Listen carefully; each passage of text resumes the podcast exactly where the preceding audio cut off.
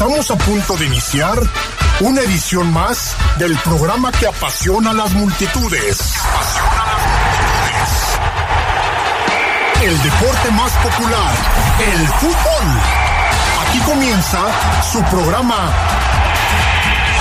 El poder del fútbol. El poder del fútbol. No te quedes fuera de lugar. Intégrate en nuestras redes y participa. El poder del fútbol. ¡Arrancamos!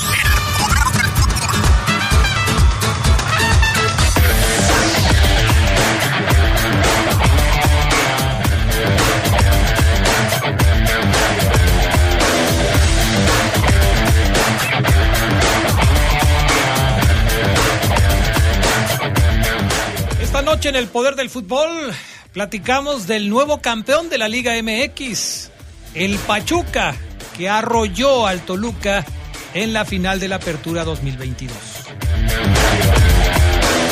Hablaremos también, por supuesto, de el nuevo técnico de las Chivas. ¿Ya saben quién es? Hoy le damos toda la información del elegido de Fernando Hierro. Temas de fútbol internacional. Hay campeón en la Libertadores. Le diremos cómo fue la final del torneo continental. Esto y mucho más tendremos para ustedes esta noche en el poder del fútbol a través de la poderosa RP.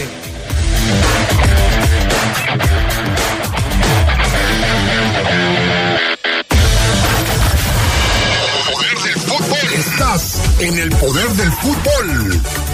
Edición nocturna. Poder del fútbol. Continuamos. Revive momentos inolvidables de los jugadores que forjaron y le brillo al fútbol de nuestra ciudad en Leyendas de Poder. Sus orígenes, trayectoria, sus máximos logros, pero también los momentos más difíciles de sus carreras. Leyendas de Poder. Relatados en la propia voz de sus protagonistas. Leyendas de Poder. Todos los miércoles a las 8 de la noche por la poderosa RPL. Leyendas de poder. Yo tramité mi INE en México. Y yo en el extranjero. Mi INE es muy confiable porque tiene elementos que la hacen muy segura y es gratuita. La mía también. Con mi INE puedo votar, identificarme y hacer trámites bancarios en todo México. Con la mía también. Si tienes algún familiar o amistad que viva fuera del país, Recuérdale que la INE del extranjero tiene el mismo valor que la de México y es válida para votar, identificarse o hacer cualquier trámite en territorio mexicano. mi INE es mi voz en México. Y en el extranjero. Amigo tendero. Pensando en lo mejor para tu negocio, Regio Rinde Más tiene increíbles promociones para ti en sus presentaciones de 400, 500 y 600 hojas. Pregunta por ellas a tu mayorista de confianza. Promoción válida hasta agotar existencia. Regresamos. Regresamos al poder del fútbol. Edición nocturna. Poder del fútbol.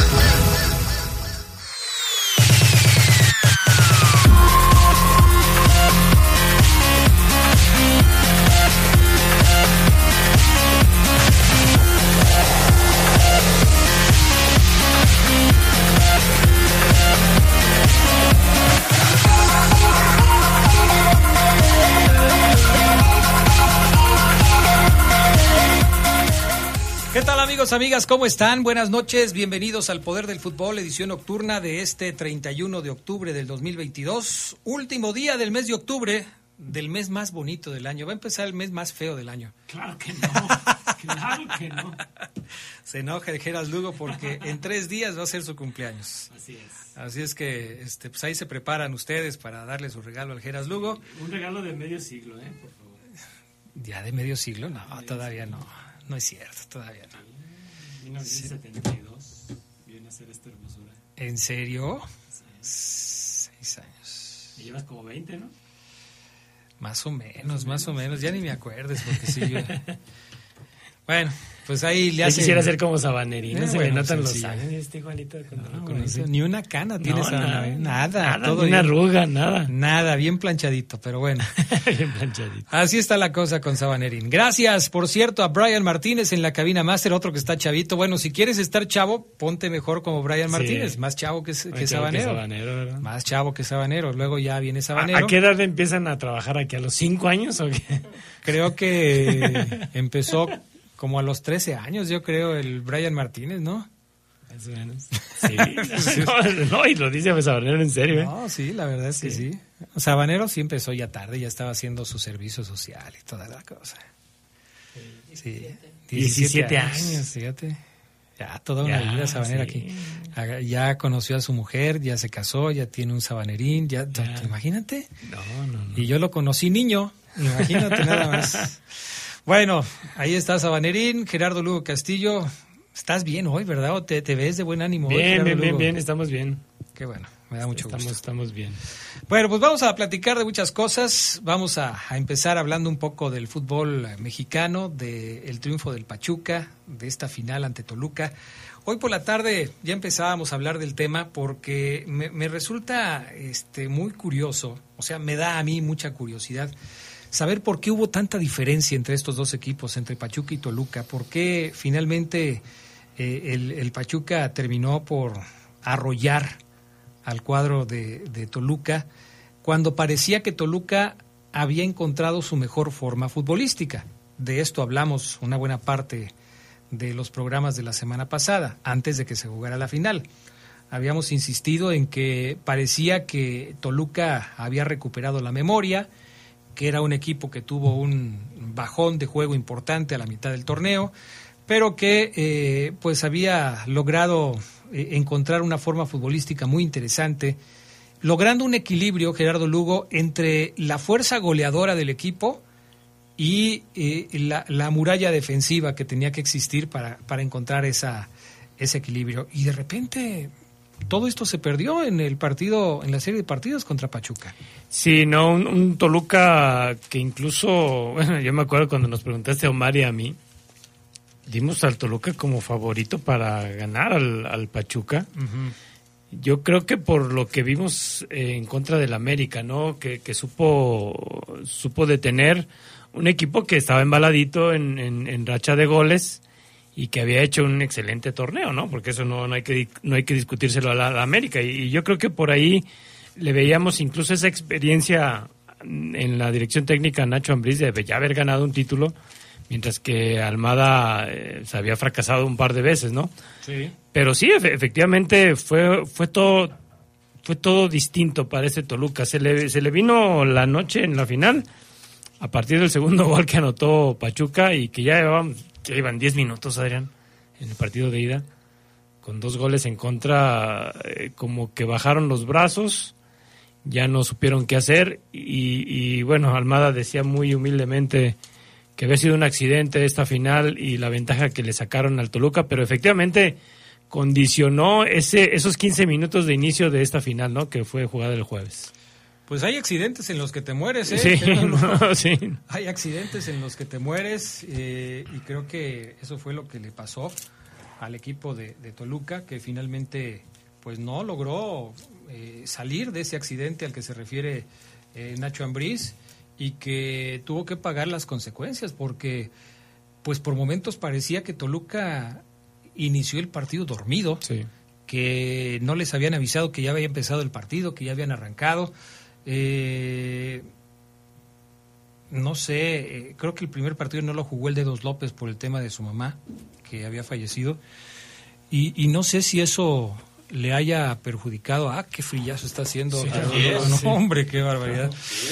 Este, no sé si eso le haya perjudicado, pero, pero sí me llamó mucho la atención la desconcentración, la falta de atención que tuvieron los jugadores de Toluca en el arranque del partido. Sí, de, de hecho, yo creo que así siendo fríos, Toluca jugó mejor ayer que el mismo partido de ida, ¿no? Y eso que les metieron y eso que les metieron tres ayer, este, pero ya, ya era un, un- un equipo que ya estaba, que ya estaba entregado, eh, y efectivamente yo creo que esta parte de perder a Ambriz, el control de los, de los jugadores, sobre todo en la ida, pues bueno, e- era casi imposible no recuperar terreno con una ventaja así, ¿no? Recuerdo aquella final de, de Santos contra Querétaro, que también fueron cinco en la, en, la ida, pues también Querétaro no, no se pudo recuperar.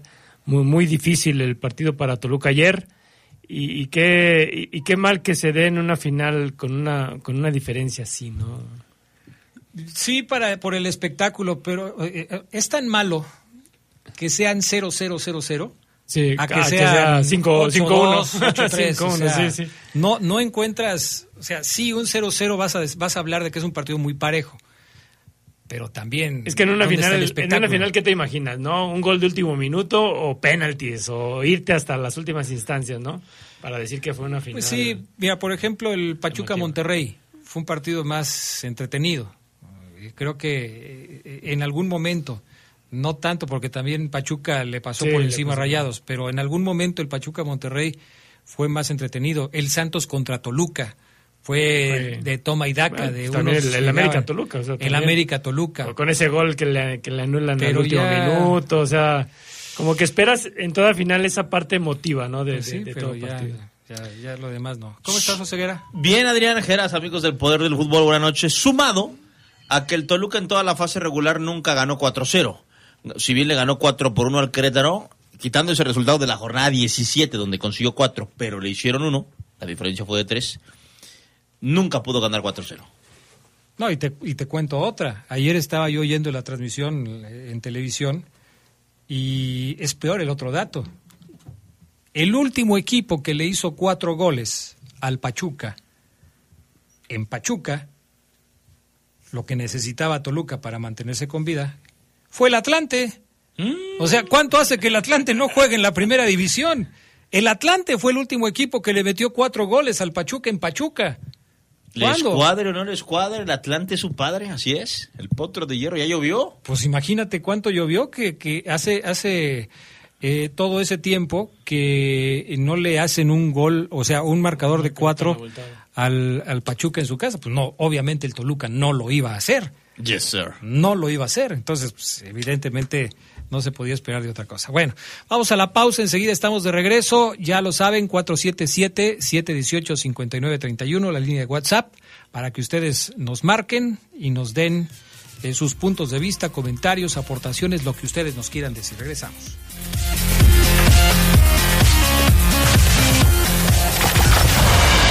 Poder del fútbol. Estás en el poder del fútbol. Edición nocturna. Del fútbol. Continuamos. Mafioso, narco, cocinero, buchona, dealer, mula. No importa cómo te disfraces para traficar o meterte drogas químicas, de todas formas te destruyes. La sangre de las drogas nos mancha a todos. Mejor métete esto en la cabeza. Si te drogas, te dañas. Si necesitas ayuda, llama a la línea de la vida, 800-911-2000. Para vivir feliz, no necesitas meterte en nada. La COFESE trabaja para que elijas entre mayores opciones los bienes y servicios que más se ajustan a tus necesidades. Yo veré los partidos del Mundial en el lugar que tenga las pantallas más grandes para no perder detalle. Yo prefiero ver los partidos de la selección en el lugar con más ambiente para poder festejar. Yo elijo el lugar que tenga promociones de comida para disfrutar con mis amigos. Con competencia, tú eliges. Más competencia para un México fuerte. Comisión Federal de Competencia Económica. Visita cofese.mx. Regresamos, regresamos al poder del fútbol. Edición nocturna.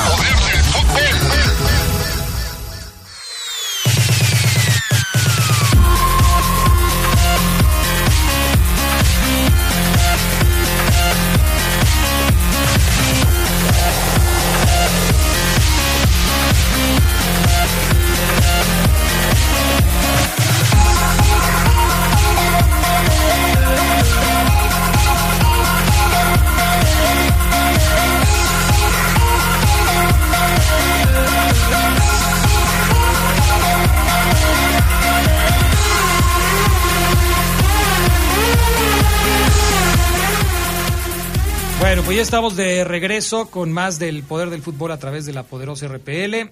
Mm, a ver, ya los primeros mensajes. Señor Castrejón, buena noche. Oseguera hará Facebook Live. Oseguera, ¿tienes pensado hacer Facebook Live el No día de hoy? tengo pila, Adrián. No, no tiene pila. Así es. Ahorita yo pongo aquí mi teléfono, Bien. por lo menos un ratito, porque también ya se me va a acabar la pila. Buenas eh, noches al Poder del Fútbol, edición nocturna del lunes, bendecida semana para todos. Adrián, sa- ¿sabes qué sería bueno que tú traes tu aparatito ese, el que usas para tus transmisiones? Eh, no. ¿No lo traes? No lo traigo hoy. El estabilizador. Eh, para ponerlo aquí, mira. No, Adrián. Ya. Te fallé.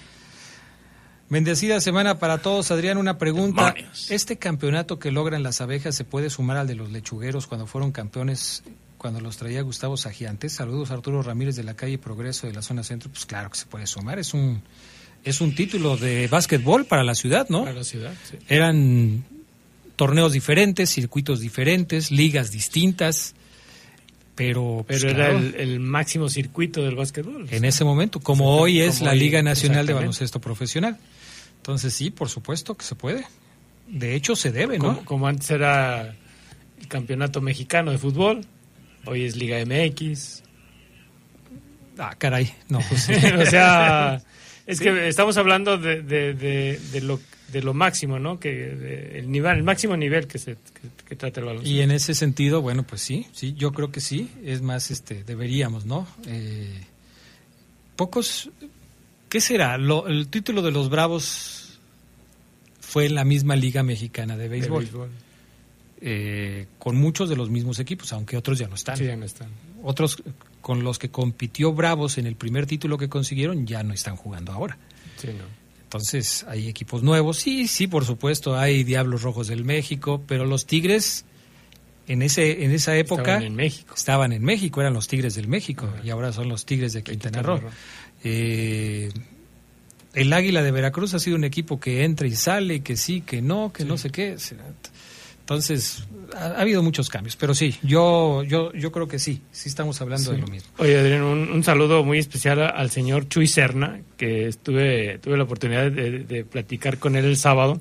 Ah, Jugó en la zona centro, eh, contemporáneo de, de mi tío Ismael, de mi tío primo Lugo, que en paz descanse, y conoce, conoce a mi papá. Y un saludo muy especial a don Chuy Serna, que nos escucha siempre. 87 años me dijo que tenía. ¿8-7? 87 años. sí. Caray.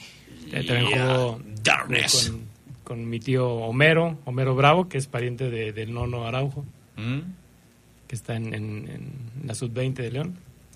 Y un, un- un fuerte saludo al- a, don Chuy Serna. Bueno, pues sí, un saludo para él. Bueno, estábamos hablando de, de la de la final. Estaba yo checando la alineación del primer partido, del primer partido con Tiago Volpi, Valver Huerta, Oscar Ortega. Estos dos fueron los defensas centrales, ¿no? Eh, Valver y Oscar Ortega. Andrés Mosquera, Carlos Guzmán fueron los laterales en la ida. Estoy hablando de la ida. Leo Fernández, Marcel Ruiz, Jan Meneses, Claudio Baeza, El Cerrucho. eh, No, Adrián, eso no, no me puedes decir. Como Claudio Baez, el serrucho es casi casi un albur. Claudio el Baeza, Claudio el Cerrucho Baeza. Se parece, es que así le dicen. Ándale, sí, Ándale, así, ahí mejor. mejor. Claudio Sí, Serrucho suena Baez, mejor. así. Sí, porque si dices Claudio, el Baez a Serrucho, pues ahí No, el no dije, no dije el Baeza No, Cerrucho. dijo- dije ¿qué es Claudio? Baeza, Carlos Baeza, El Serrucho. pues es como, ahí te va el No, no, no, Adrián. Ey, Oye, pero si vienes disfrazado de tu ídolo eh, activo, ¿cómo se llama ese? asesino.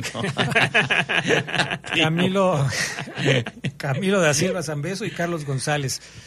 En el papel, yo no sé qué piensen ustedes, pero parecía que, que Toluca tenía un equipo con más experiencia, ¿no? Del otro lado estaban Oscar Ustari, Kevin Álvarez, Gustavo Cabral, Oscar Murillo, Mauricio Isaís, eh, Víctor Guzmán, Paulino de la Fuente, Luis Chávez, Romario Ibarra, Nico Ibáñez y Eric Sánchez. Y el primer gol del partido cae a los siete minutos, gracias a Romario Ibarra, y el segundo a los 12. Por eso dice Gerardo Lugo que fue la final más rápida de la historia.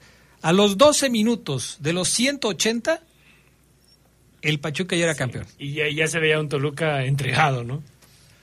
¿Pero por qué? O sea, muchos atribuyen a la juventud de la defensa central del Toluca. Hoy Oseguera hacía referencia también a ese tema. eh, quizás en concordancia con lo que opinan muchos críticos. Valver Huerta y Óscar Ortega. ¿Son los responsables de la debacle del, del, Toluca? Carlos Guzmán no es ningún jovencito, Mosquera tampoco, pero eh, la defensa central eh, había dado muchos problemas durante la temporada regular. ¿Son los responsables de la debacle del Toluca en esa primera confrontación? Yo, yo diría que, bueno, sí, sí no tuvo un, un, un aporte sólido el, este par de centrales, pero en, en general, ¿en qué minuto cae el, el tercero de, del Pachuca? El tercero de Pachuca cayó, déjame decirte, a los 35 Sí, minutos. o sea, 15 minutos después, ¿no? Y, pero ya desde, desde, ese, desde ese segundo gol, el Toluca se veía entregado. O sea, Pachuca empezó a meterle un ritmo al partido, eh, quizá aprovechando esa, pues, el, que, el que los diablos hayan salido dormidos al, a, lo que fue el primer tiempo de, aquella final, ¿no? De, ida. O sea, fue, fue en general un, equipo, pues, muerto. Hay ocasiones en las que se dice que los eh, goles que te caen tan pronto desestabilizan a los equipos. Eh, ¿Estás de acuerdo que esto fue lo que pudo haber pasado con, con el Toluca? O sea, no lograron reponerse del golpe de los goles iniciales. Por más que trataron de volverse a concentrar, de meterse al partido, de estar atentos, de generar fútbol hacia adelante, nunca pudieron recuperarse de ese mazazo de dos goles al principio del encuentro. Y también por yo creo que más también por la forma, Adrián, por la forma en la que caen los goles, porque al Toluca le atacaron igual por izquierda como por derecha en diagonales criminales de los Tuzos del Pachuca. Lo que yo veía que Toluca hacía bastante bien, llegar a la línea de fondo y mandar centros, o, a las bandas, no tanto a la línea de fondo y mandar centros con, con Meneses y compañía.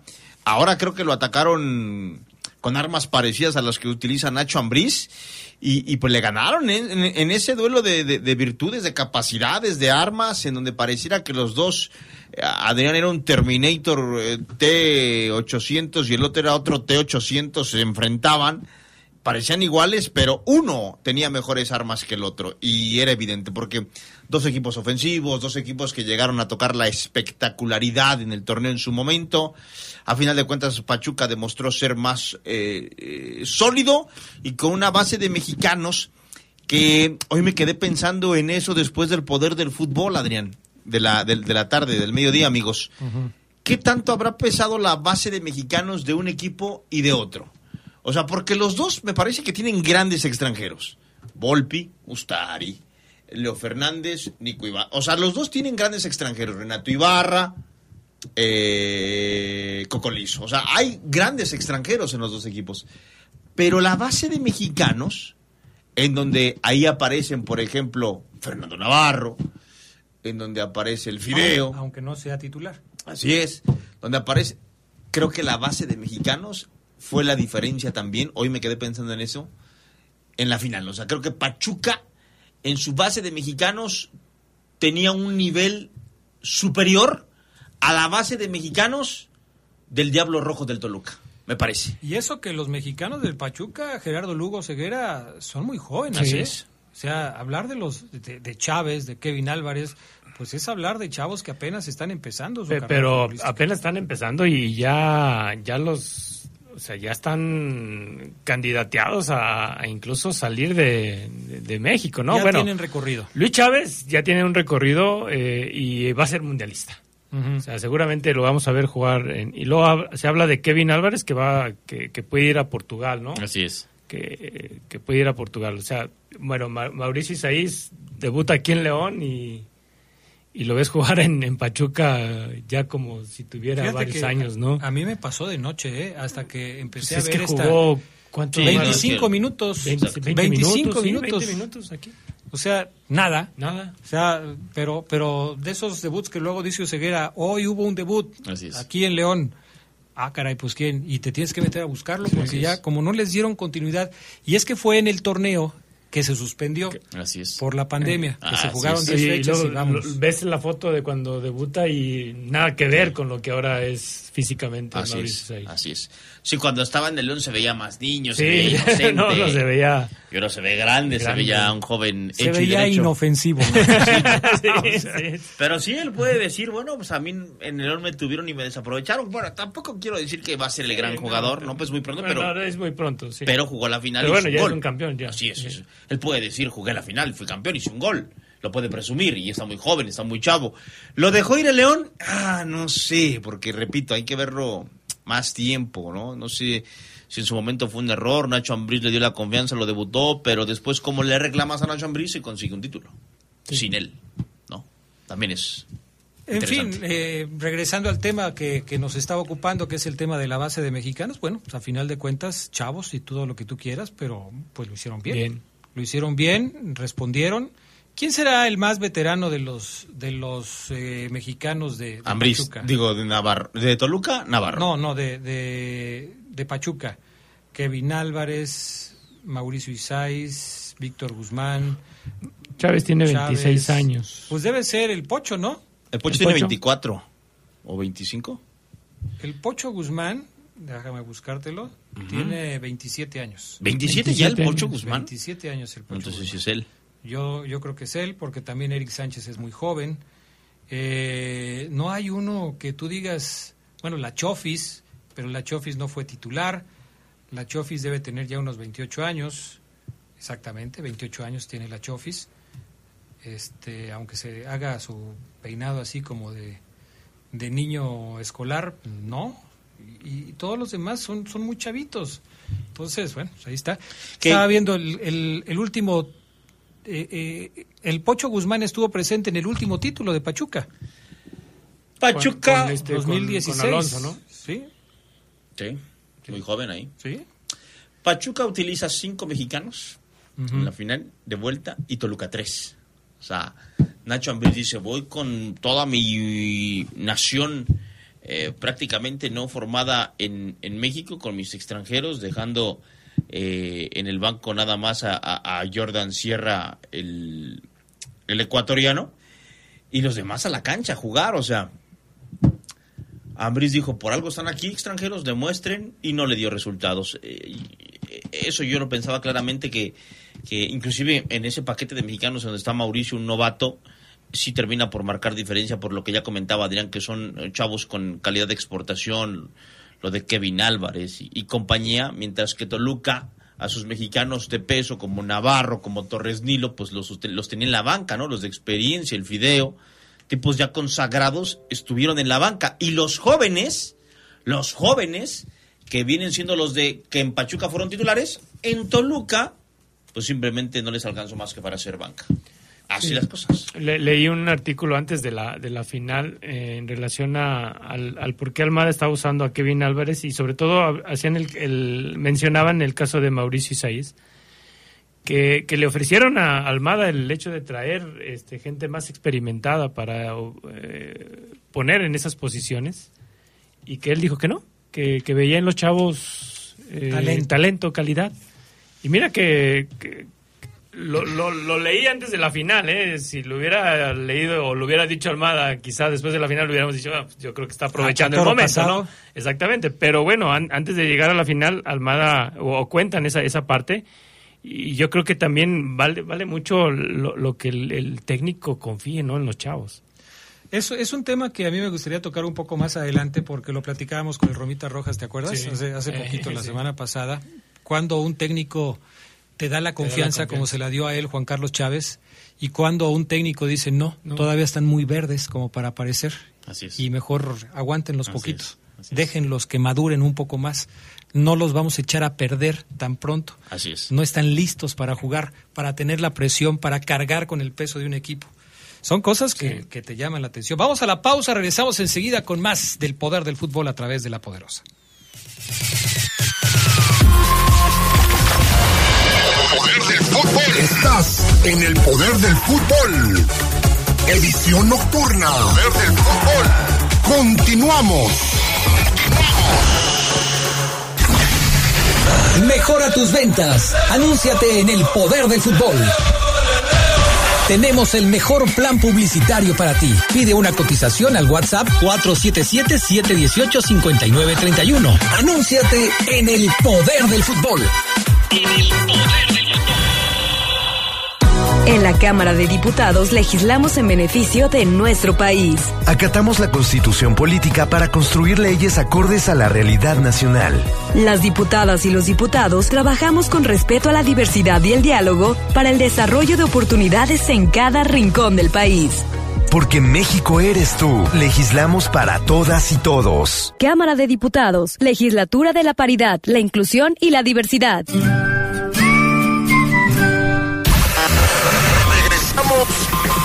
Regresamos al poder del fútbol.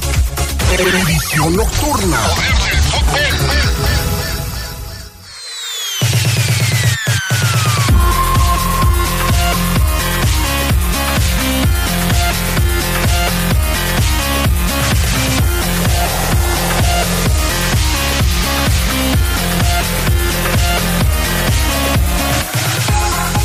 Bueno, ya estamos de regreso. A ver, leo algunos otros mensajes que tenemos por acá de la gente que nos hace favor de estar en contacto con nosotros. Buenas noches, muchachos.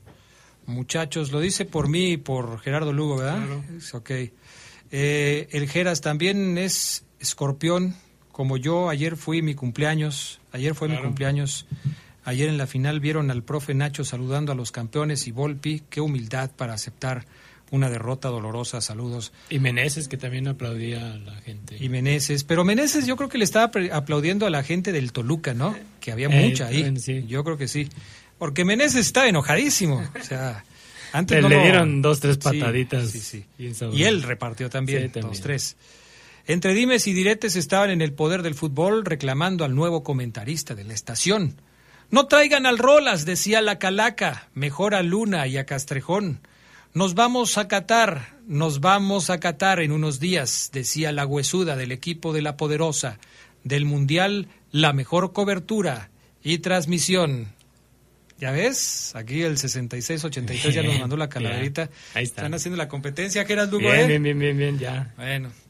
Entonces quedamos en que en el primer partido, pues eh, Toluca se vio sorprendido y no supo cómo reaccionar. ¿Qué tanta responsabilidad tiene el técnico en su parado, en su elección de jugadores, en su reacción, eh, en la decisión de los cambios, en ese marcador tan abultado? Porque lo- los goles pues no paraban de llegar, ¿eh? O sea, fueron constantes durante todo el partido. Cayeron en el primer tiempo, luego cayeron en el segundo. ¿No tenía Nacho Ambriz una manera de poder detener la andanada de goles que le estaba llegando por parte del Pachuca? Fíjate que, que el librito te, te dicta, ¿no? Cuando recibes un gol, eh, pues mantenerte, mantenerte igual, no, no, no cambiar, no No desesperarte, no, calma. exactamente, no, no, dese- no desesperarte. Pero yo, yo sí vi a, a- Nacho eh, con el rostro desencajado ya después del segundo gol y, y ver que el, que el Toluca no podía, ¿no? No, no podía ilvanar, no podía ilvanar pases. Los dos equipos y los dos técnicos manejaron un parado similar ¿eh? en los dos en los dos juegos. O sea, que, que Almada le haya comido el mandado a, a Ambriz, eh, yo creo que, que ahí eh, más bien los jugadores fueron los, los que respondieron de una manera muy positiva, ¿no? Para Ambriz yo sí era, era difícil este, eh, cambiar a un equipo que, que nada más no, no reaccionaba. Movió, como dices, Geras, buscó. Buscó. Seguramente repensó, lo- seguramente Ambrés no pudo dormir. No pudo dormir, estoy seguro. Y no le dio. O sea, yo creo que el profe ya es tan maduro que sabe reconocer que enfrente estuvo un equipo que lo superó y se va a quedar con esa espinita clavada. Decía el otro día, bueno, hoy a mediodía, Carlos. Eh, Almada jugó la final pasada, la perdió, volvió a jugarla y la ganó. Ambris pierde esta. ¿Jugará la que viene y la gana? No lo sé, no creo. Pero yo estoy seguro que si este Toluca con Nacho Ambriz, con esa base de jugadores, le metes un par de centrales grandes, eh, la vuelve a romper el Toluca por la idea que ya domina el equipo y solamente este equipo de, de- Nacho Ambriz le falta, me parece, equilibrio, solidez defensiva. Creo yo.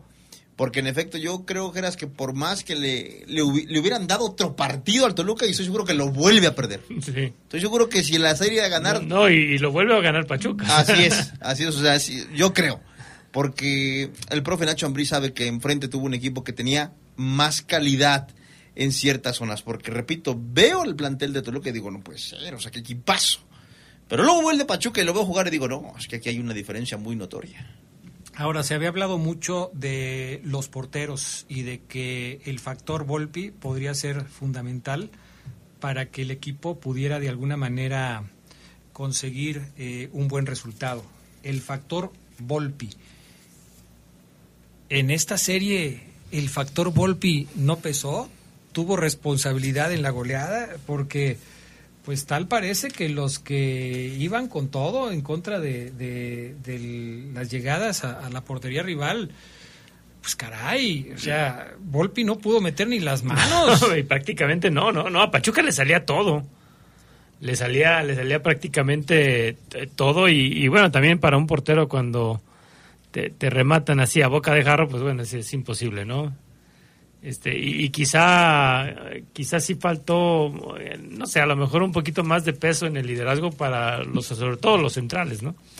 Pero bueno, es difícil para un portero recibir tanta metralla y, No, y es que además, o sea, Pachuca le pegaba perfecto. Sí, o sea, to- todo le salía, O sea, el gol de Nico Ibáñez, la diagonal que es trabajada, le va botando, Geras, o sea, le va botando la pelota y el tipo tiene la calidad para ver, no perderla de vista, empalmarla sabroso y dónde la pone, o sea, no le pegó machucado y rozó un defensa y no, no, no, le pegó espectacular, o sea, Pachuca pareciera que sobreentrenó el tiro a puerta porque tanto en la ida como en la vuelta, pum, pum, puro fierrazo, traían a puro fierro, a puro palo, traían a Thiago Volpi.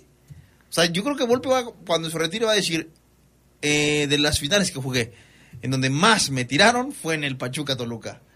Oye, pero Volpi se convierte en el, en el portero más malo en finales, ¿no? Increíble.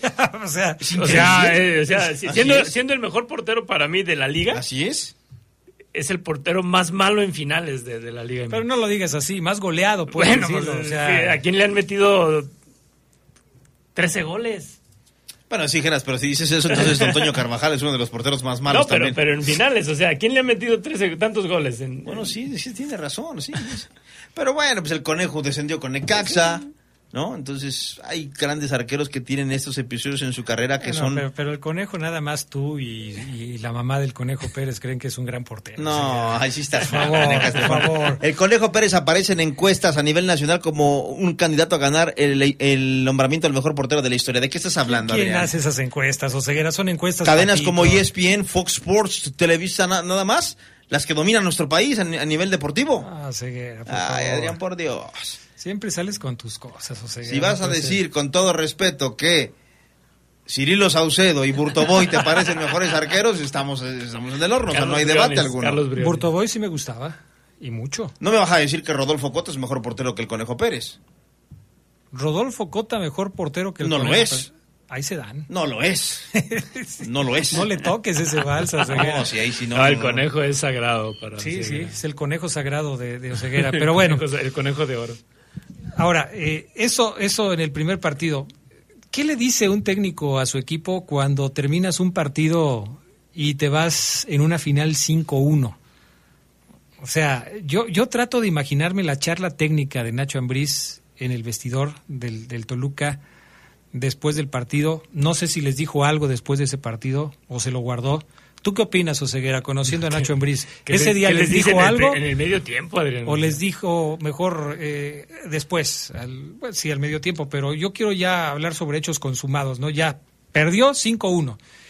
¿Se esperó Nacho Ambriz para hablar con su equipo o, o- o ese mismo día, después del 5-1, les dijo algo? Ese mismo día, después del 5-1, les dijo algo, porque ya no los iba a volver a ver hasta la pretemporada. Seguramente les agradeció el No, no, profe. no, no, no. 5-1 fue el primer partido, Ok.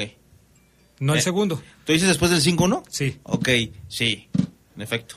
O sea, o sea, yo lo que te pregunto es, ese, esa noche, todos calientes, enojados. Ah, ¿no en el vestidor? De- No, no, no. La Se espera y al otro día. Conferencia de prensa al día siguiente. Así Sí, es. ya se ve. Así eso, es. eso es a donde quería llegar. Sí, así lo hacía en el León. Sí, Sí. Por, por eso te pregunto Pe- a ti. Pero ¿en qué sentido al siguiente día les habla al, al- al jugador? O sea, le- les pudo haber hablado Nacho al, al jugador. Bien, o sea, lo sienta, lo sienta, primero los mete a la sala a ver el video y eh, él se suma como parte de los errores. O sea, el profe Nacho Ambriz, me queda claro, es no es como, por ejemplo, Paiva o como Holland. Mira, Adrián, aquí no me estás recorriendo, aquí te quedas parado, mira, mira, mira, mira cómo habilitas. No, no, no.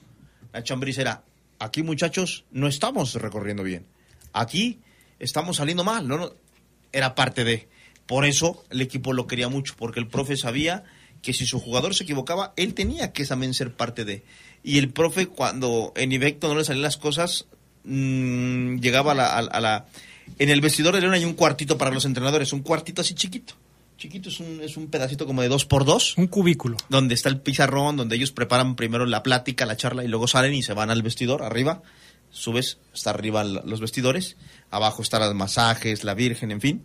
Y el profe siempre se ponía ahí, se sentaba, y cuando perdía, llegaba ahí, se presionaba, pum, pum, llegaba ahí, conferencia, y se iban. Ya no, hasta el día siguiente, es cuando muchachos, pues, nos, como dice el Fafo, nos empinaron, nos empinaron, vamos a darle por aquí, por acá, por acá, esto no puede volver a pasarnos.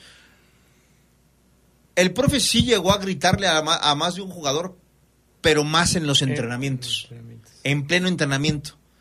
Ah, Pero nunca, después de un partido, no. Que yo me haya enterado, no. Nunca. Bueno, vamos a ir a la pausa y luego regresamos para hablar un poquito del partido de vuelta, de los festejos, de los títulos del equipo de Pachuca, que ya son siete en el fútbol mexicano y que por supuesto pues vale la pena eh, reconocer porque ya se metió entre la élite de los equipos más ganadores del fútbol mexicano. Regresamos 477-718-5931, la línea de WhatsApp del poder del fútbol.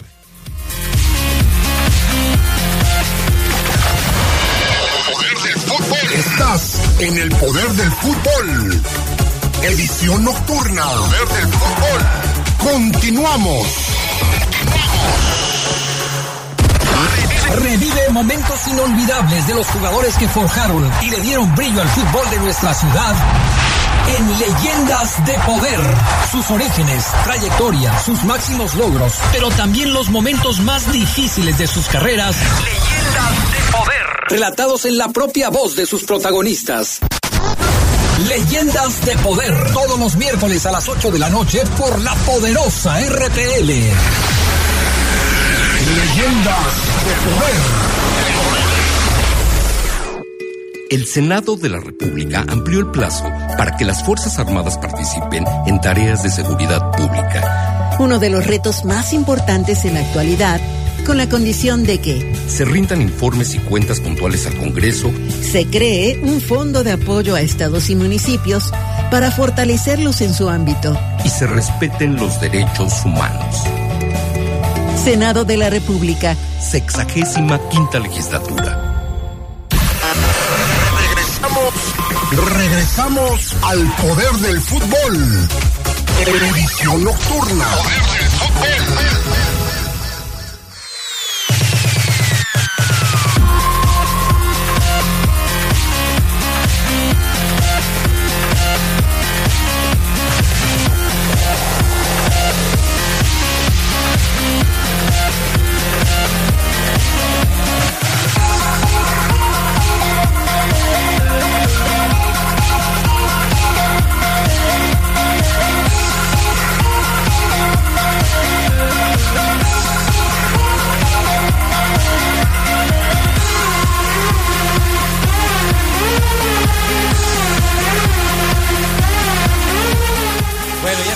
Regreso. Eh, a ver, a ver, aquí tengo creo que un par de mensajes más.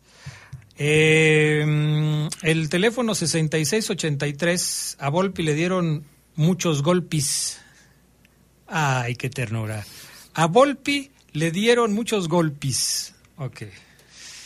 Eh, Clemente Murillo, saludos amigos del Poder del Fútbol. ¿Creen que el Toluca dejó de jugar como lo venía haciendo y por eso perdió la final? Por otro lado, bueno, de este torneo es que el América no fue campeón. campeón. Le saluda Clemente Murillo. Y uno más por acá dice buenas noches a los tres grandes del mejor programa, la señora Patti. Gracias, señora Patti. Saludos. Qué amable eh, por escucharnos esta noche también aquí en el Poder del Fútbol. Fíjate que yo, yo quisiera preguntarles, así como le preguntaba yo Ceguera, si se esperó para decirles algo a los muchachos después de, del partido o se los dijo en calientito cuando acababa de terminar. ¿Cuál habrá sido el discurso de Nacho Ambriz previo al partido de vuelta? La charla técnica. O sea, ¿qué le dices a un equipo que va perdiendo 5-1, que juega de visitante y que tiene matemáticamente muy pocas posibilidades de superar al rival? ¿Para qué juegas? ¿Para no ser goleado? ¿Para perder dignamente? ¿Para hacer una hazaña? ¿Para no ser humillado? ¿Para qué juegas? Eh, ¿En qué sentido puede ir un discurso de un técnico hacia un equipo que ya va perdiendo 5-1 y que está a 90 minutos pues de irse de vacaciones? Sin nada, con las manos vacías. Yo creo, sin saberlo, si el si fuera León, el Toluca ya a lo mejor me hubiera enterado cómo fue. Pero recuerdo cuando me enteré cómo fue el- la noche en la que León perdió contra Tigres Ajá. y los días después. Yo creo que el profe Adrián envió un mensaje primero muy religioso, muy religioso porque el, el- el profe es muy religioso, muy creyente, Ajá. casi siempre arranca por ahí. Y luego enfatizó sobre el hecho de que esto los jugadores se lo ganaron, que aquí nadie le regaló nada, este, y que iban a hacer un partido Adrián inteligente.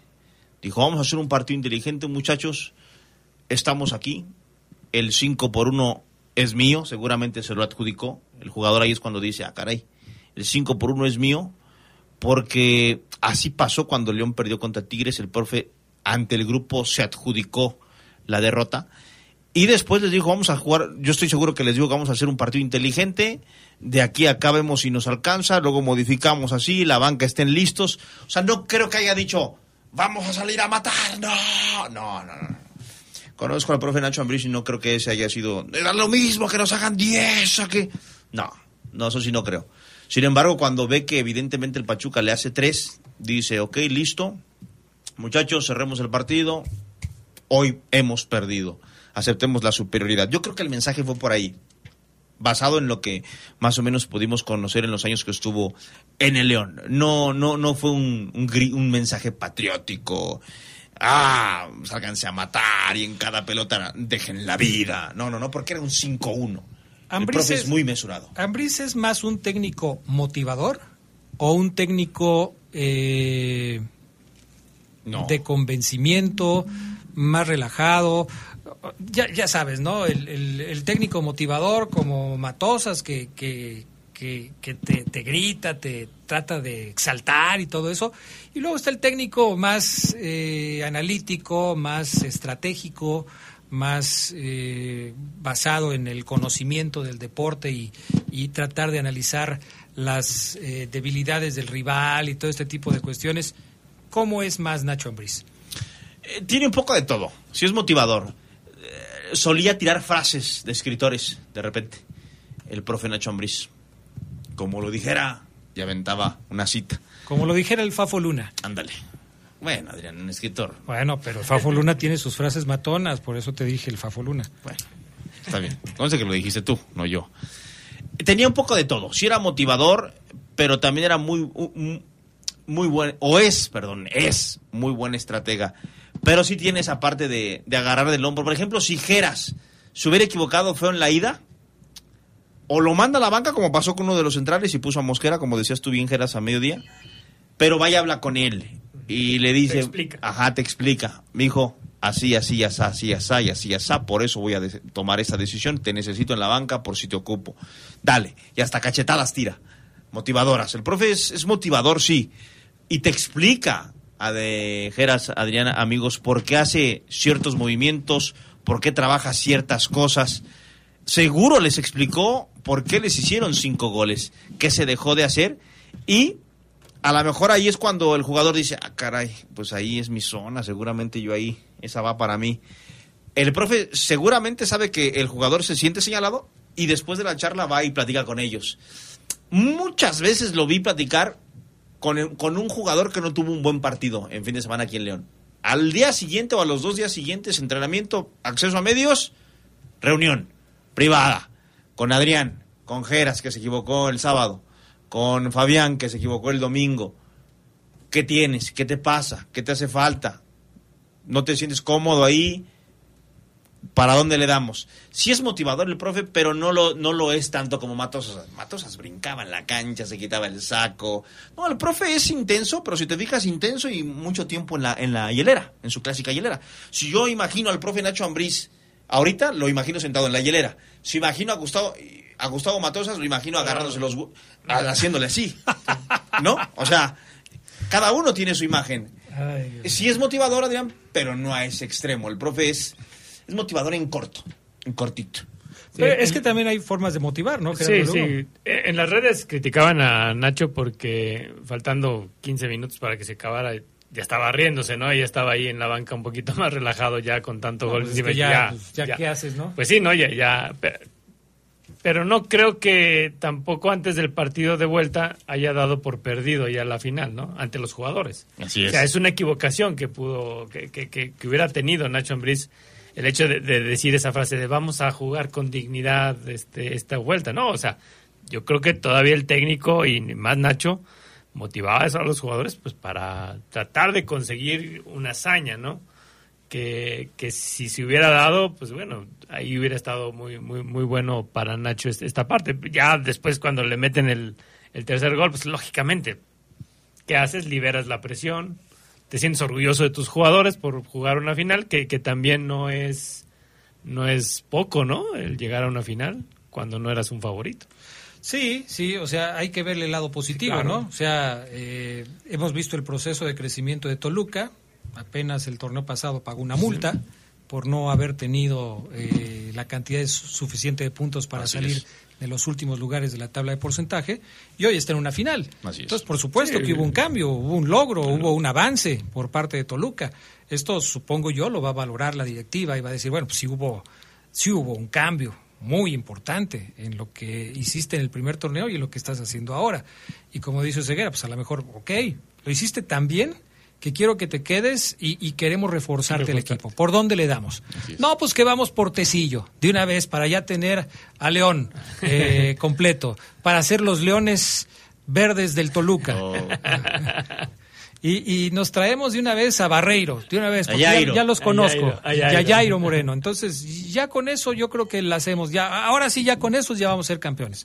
Bueno, será cuestiones. Obviamente lo estamos diciendo de broma, pero Nacho Ambriz tendrá que identificar qué jugadores le pueden servir para reforzar ciertas zonas de su equipo y tratar de hacerlo la mejor manera, de la mejor manera posible. Ahora, el otro lado, el señor Almada es como la cabeza de un cerillo. O sea, poquito que le raspes y ¡pum! se enciende. ¿Se imaginan cómo es en el vestidor el señor Almada? Si en la cancha lo que vemos nos dice que es un técnico de un carácter muy explosivo, dando instrucciones, enojándose con los árbitros, eh, haciendo aspavientos cuando una, una jugada no sale, eh, no celebra tanto cuando cae el gol, o sea, es, es mesurado cuando no, no festeja, no celebra, sino que es más bien tranquilo. ¿Cómo habrá sido la charla técnica del señor Almada? Porque la declaración que da después del partido de ida, a mí me parece clave. No vamos a festejar antes de tiempo. Ustedes casi casi le dice a los reporteros, ustedes me quieren llevar a que yo les diga que ya somos campeones, pero no vamos a festejar antes de tiempo. Estoy seguro que en el vestidor entró y les dijo, si a alguien se le ocurre festejar en redes o yo lo veo festejando el título, le corto, lo... estoy seguro. Estoy seguro, Adrián. Con la personalidad que tiene, el Sí, carácter, ¿no? sin cono- A- ayer Me muero por reportearlo al profe Armada. Ayer los primeros 15 minutos que Toluca este, jugó bien y bueno, y cuando se fue adelante eh, pasan una toma de Almada y estaba encanijado, o sea, Sí. ibas ¿Lo has visto? 5-2, ¿no? Bueno, y tú Geras. eres enojadísimo, o sea... En todo, el, todo, en todo el tiempo que has estado aquí, ¿recuerdas una imagen? Tu cerebro te, te, te manda una imagen ¿Sonriendo? No, no, ¿A que nunca, nunca, nunca. Nunca, yo no tengo una, una imagen en la cabeza del profe Armada sonriendo. Ayer en televisión salió una. hasta Pero ya los- como No, ya al final. 20 Ah, bueno, minutos al final. después de- Ya cuando le iban a dar la, la medalla. O, Hasta ahí. Hasta ahí, en ese momento, los comentaristas de la televisión decían, este, vaya, hasta, Hasta que, que le demos una ligera sonrisa al señor Almada. Hasta ese momento. Porque sí es un tipo muy, muy serio, muy... eh, Que creo que se ríe más el profe Rubens Valenzuela y eso que el profe eso Rubens. Oye, qué bien también lo de Sí, Rubens, no, ¿eh? físicamente el Pachuca ayer estaba a full. Sí, la verdad es que sí. Y, y el, el Pachuca, digo, siguió peleando hasta el final del último un- minuto. Un, un contragolpe que, que sale este Kevin, Kevin Álvarez. Álvarez, eh, 80, 90 metros este, corriendo la, la milla impresionante. Como ¿eh? si Sí, fueran como los si- cinco primeros minutos de la serie, ¿no? Así. No, muy bien, muy bien. La verdad es que lo ha hecho muy bien. Qué bueno. Porque luego a este tipo de, de preparadores físicos se les deja de lado por las nuevas generaciones. Sí. Pero él está muy actualizado, Sí, ¿eh? sí, sí, sí. Él está muy actualizado. Pues qué bueno por Almada. Ya, ya después de la pausa comentamos lo de los títulos del Pachuca y, y cómo le va Almada. Pero decías hace un rato y, y hablabas del futuro de, de Nacho Ambriz, de si el próximo torneo va a ser eh, campeón. Eh, después de que perdió la final contra Tigres, ¿cuánto tiempo pasó para que fuera campeón? Un año. ¿Un año? Un año. Dos torneos. Dos torneos.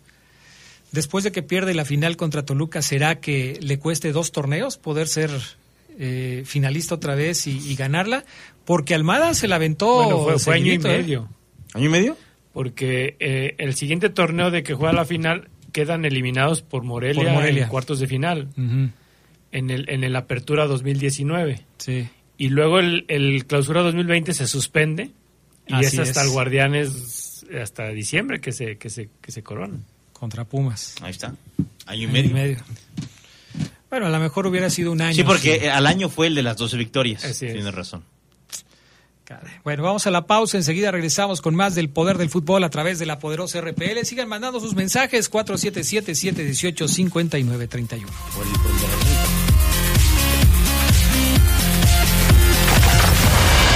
Poder del fútbol. Estás en el poder del fútbol. Edición nocturna. Poder del fútbol. Continuamos. En exclusiva por la señal de Radiópolis. En el Bajío somos la voz oficial del Mundial. Qatar 2022. La poderosa RPL, presente en la Copa Mundial FIFA. Ya estamos listos para Qatar. Para Qatar. ¿A poco le darías las llaves de tu casa a un desconocido? No, ¿verdad? Así como cuidas tu patrimonio, protege tus datos personales. Tu nombre, dirección, teléfono y cualquier otra información que permita identificarte son datos personales. Si consideras que tu información personal ha tenido un uso indebido, llama al Telinai 800-835-4324, donde te brindarán asesoría. El INAI es el organismo autónomo encargado proteger tus datos personales. Ejerce tu derecho y toma el control de tu privacidad. Regresamos, regresamos al poder del fútbol. Edición nocturna. Poder del fútbol.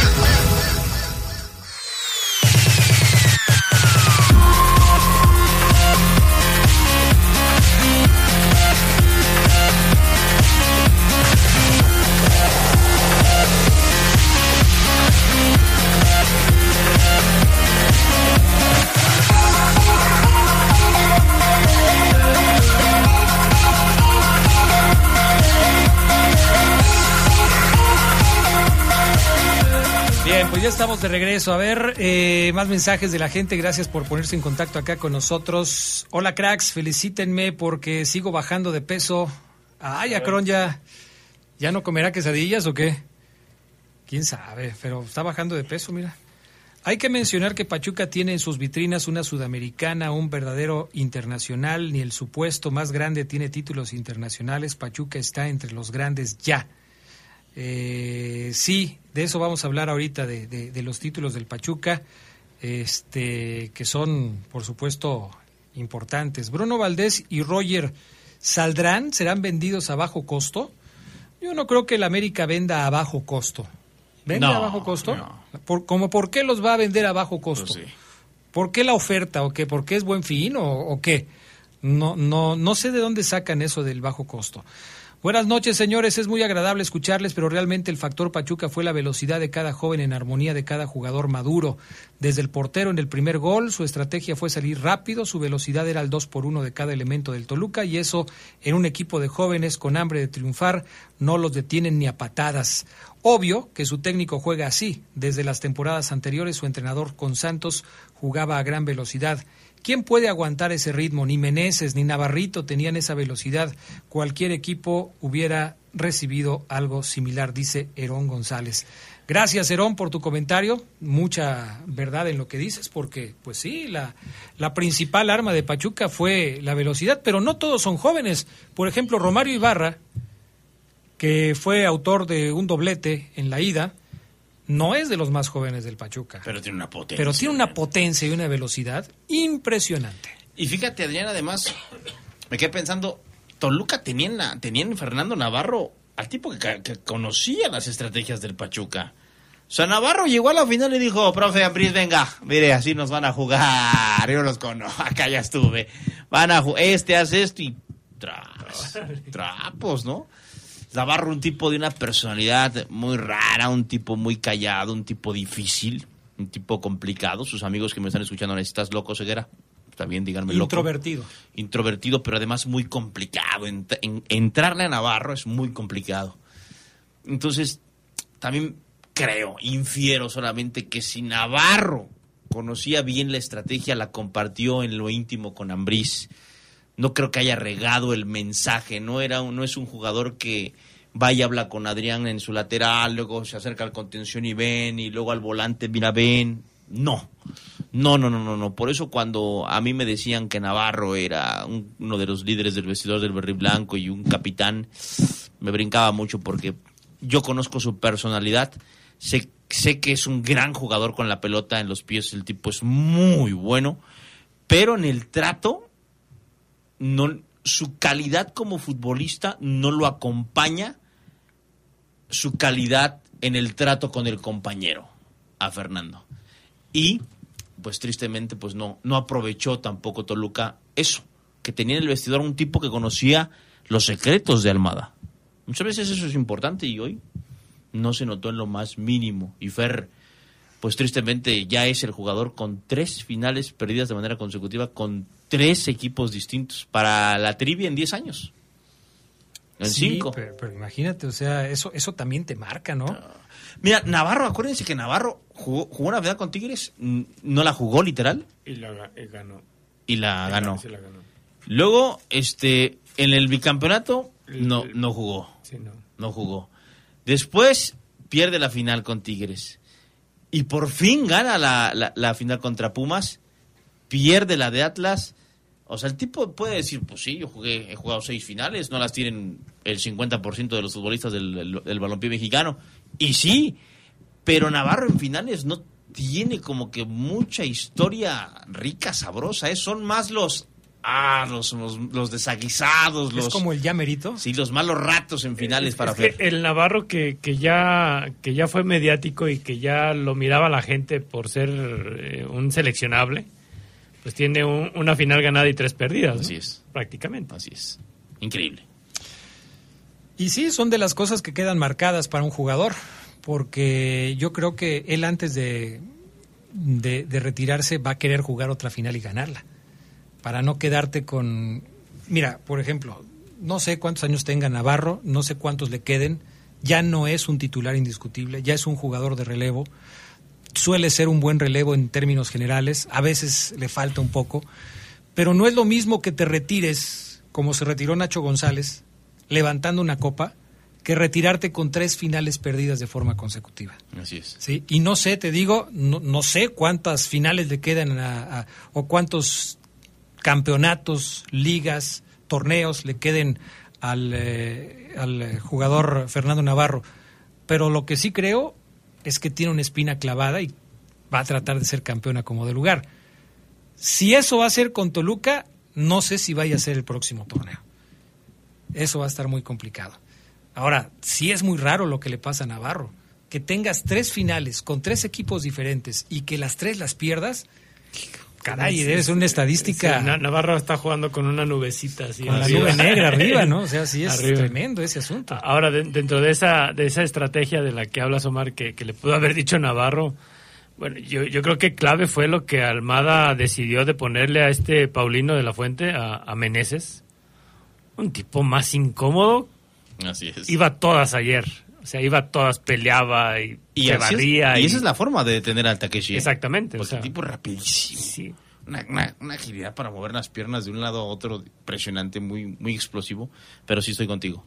Lo, lo molestaron, sí, le dio eh, bien. incomodísimo, ¿no? Yo sí pensaba que iban a terminar a golpes, sobre todo después de que ya el partido estaba desesperante para el equipo de Takeshi Toluca. no se avienta. Takeshi es calentón, pero no se avienta. No se pega un trompo de él. Mm. Me dijeron en su momento. O sea, nada más así del ejercicio. O sea, él reclama, ya, pero pegarse un trompo no. No, porque pues él sabe que las lleva de perder, ¿no? Digo, no le quiero faltar el respeto a los chaparritos. Mike Tyson es uno de los mejores pesos pesados de la historia, pero Takeshi Meneses, porque yo algún día pregunté, cuando Takeshi empezaba a ganarse la titularidad, yo decía, es que Takeshi de todo lo hace de todos, o sea, todo reclama y eh, a los árbitros, en, en chileno, de todo, y un día le, pregunté le pregunté, a- voy a manejarlo como a uno de los integrantes del cuerpo técnico del Club León en ese momento y me dijo, no, pero no, el, el- el enano no se tira, No, no, nada más es así, y luego luego va y se pone atrás de la espalda de Barreiro. sí, claro.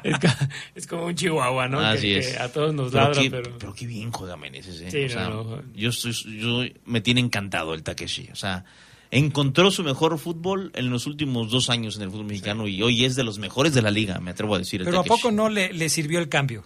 Porque hemos hablado del tema y tú dices, bueno, es que en León ya le habíamos visto detalles, desplantes como los que ha mostrado. Y sí, pero a veces un jugador necesita esto, un nuevo reto, Pero es- algún cambio pero como eso- para pensar en... en Lo hacer- debatíamos hace dos días, Adrián. Sí, sí, sí. O sea, yo te digo que le sirvió el cambio. eh, ¿Por qué? ¿A poco juega mejor Takeshi Meneses con Toño? Yo ese Takeshi, este Takeshi, yo sí lo vi en el León. Este Takeshi yo sí lo vi en el León y hoy lo extrañan todo, lo extrañamos todos en el León. Pero no puedes asegurar que hubiera sido el mismo en el siguiente torneo. No lo puedes asegurar. Pero, pero, o sea, yo lo vi en el León, pero con Ambris. Y yo creo que Sí. eso, eso fue lo, lo, lo importante, ¿no? El, hecho de cambiarte y estar con un técnico que bueno. te supo sacar, porque Holland Sí. a todos los echó a perder. Desde esa panorámica estoy con ustedes. En el barco se estaba hundiendo. Takeshi brincó Sí, al diablo y dijo, sí, esto me viene bien, adiós, Adiós. muchachos, húndanse ustedes. Así. Sí, ahí sí lo te, Bueno, te- es un cambio que le benefició. así. Pero en su fútbol, yo este Takeshi ya lo había visto. Ah, sí. Ya me había encantado. Sí, sí, y fue parte fundamental Solamente, de, le- de- de muchos éxitos. solamente no me gusta su irregularidad que tuvo con el León, que en este Toluca lo vi más parejito. Sí. Lo vi más parejito con el León. mm, de repente se nos caía el Takeshi, porque ya sabía que era el Takeshi. Ya sabía que era un jugador cotizado. O sea, ya era Jean Meneses. Takeshi Meneses en su primer año en el León iba a la plaza comercial. Yo me lo topé un par de veces ahí. lo saludaban pocos. El Takeshi Meneses que ganó un título y que después eh, se fue, ya no podía estar en la plaza comercial tranquilo. Ya no podía. Pero también tendrás que estar de acuerdo en que ese, ese derecho de piso, ese tiempo de conocimiento de la liga, del país, de, de todo lo que tiene que ver con México, lo pagó con el León. Porque al principio el Takeshi se quería ir, no jugaba. Sí, así es. ¿sí? Y, y como bien dices, después de un tiempo de adaptación, después de encontrar su mejor nivel futbolístico, llega un pico y quizás empieza a bajar un poco y ahora encuentra otro pico. Pero, ya no le costó tanto trabajo porque ya conocía el fútbol mexicano. Estoy de acuerdo contigo, pero yo sí creo que el Takeshi Meneses, este, este Takeshi del Toluca, y que yo digo que sí lo vi en el León con Ambris, como dice Geras, no, no era el, Take, el Takeshi Meneses de Chile. O sea, yo estoy seguro que el Takeshi Meneses de Chile no era tan bueno como este. Yo creo que aquí en México se hizo un gran jugador. Llegó a selección. O sea, el Takeshi Meneses le debe a León la selección nacional. O sea, yo sí creo que aquí se hizo, como le pasa a muchos de los jugadores extranjeros, un gran jugador de fútbol. aquí. Como Jairo, por ejemplo, ¿no? Como Jairo. Jairo cuando llegó aquí no era jugador de selección. Bueno, no era lateral y llegó a la selección como Así, lateral. como lateral. ¿Que sí yo? El propio Tecillo. Sí. definitivamente. Son jugadores que encuentran su mejor momento futbolístico. En determinado momento, con determinado equipo y con determinado entrenador. No es como un Boselli que ya había hecho lo que había hecho en Estudiantes, en Boca, más o menos en Europa, que llega acá y es Boselli, ¿no? no es, es diferente. Ailton da Silva, es diferente. Bueno, Ailton en Pumas también se hizo gran jugador, ¿no? Yo no recuerdo. La gente lo conoce más por lo que hizo con Pumas que por lo que hizo con sí, León. Sí, sí, sí, me acuerdo.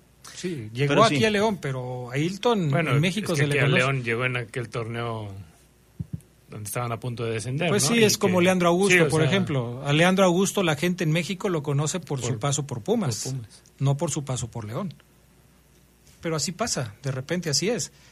Si tú después de 10 años y vamos a suponer que el Takeshi Meneses eh, no continúa con el Toluca el próximo torneo, ¿de qué Takeshi te vas a acordar? ¿Del De León. Takeshi del Toluca o del Takeshi de León? De León.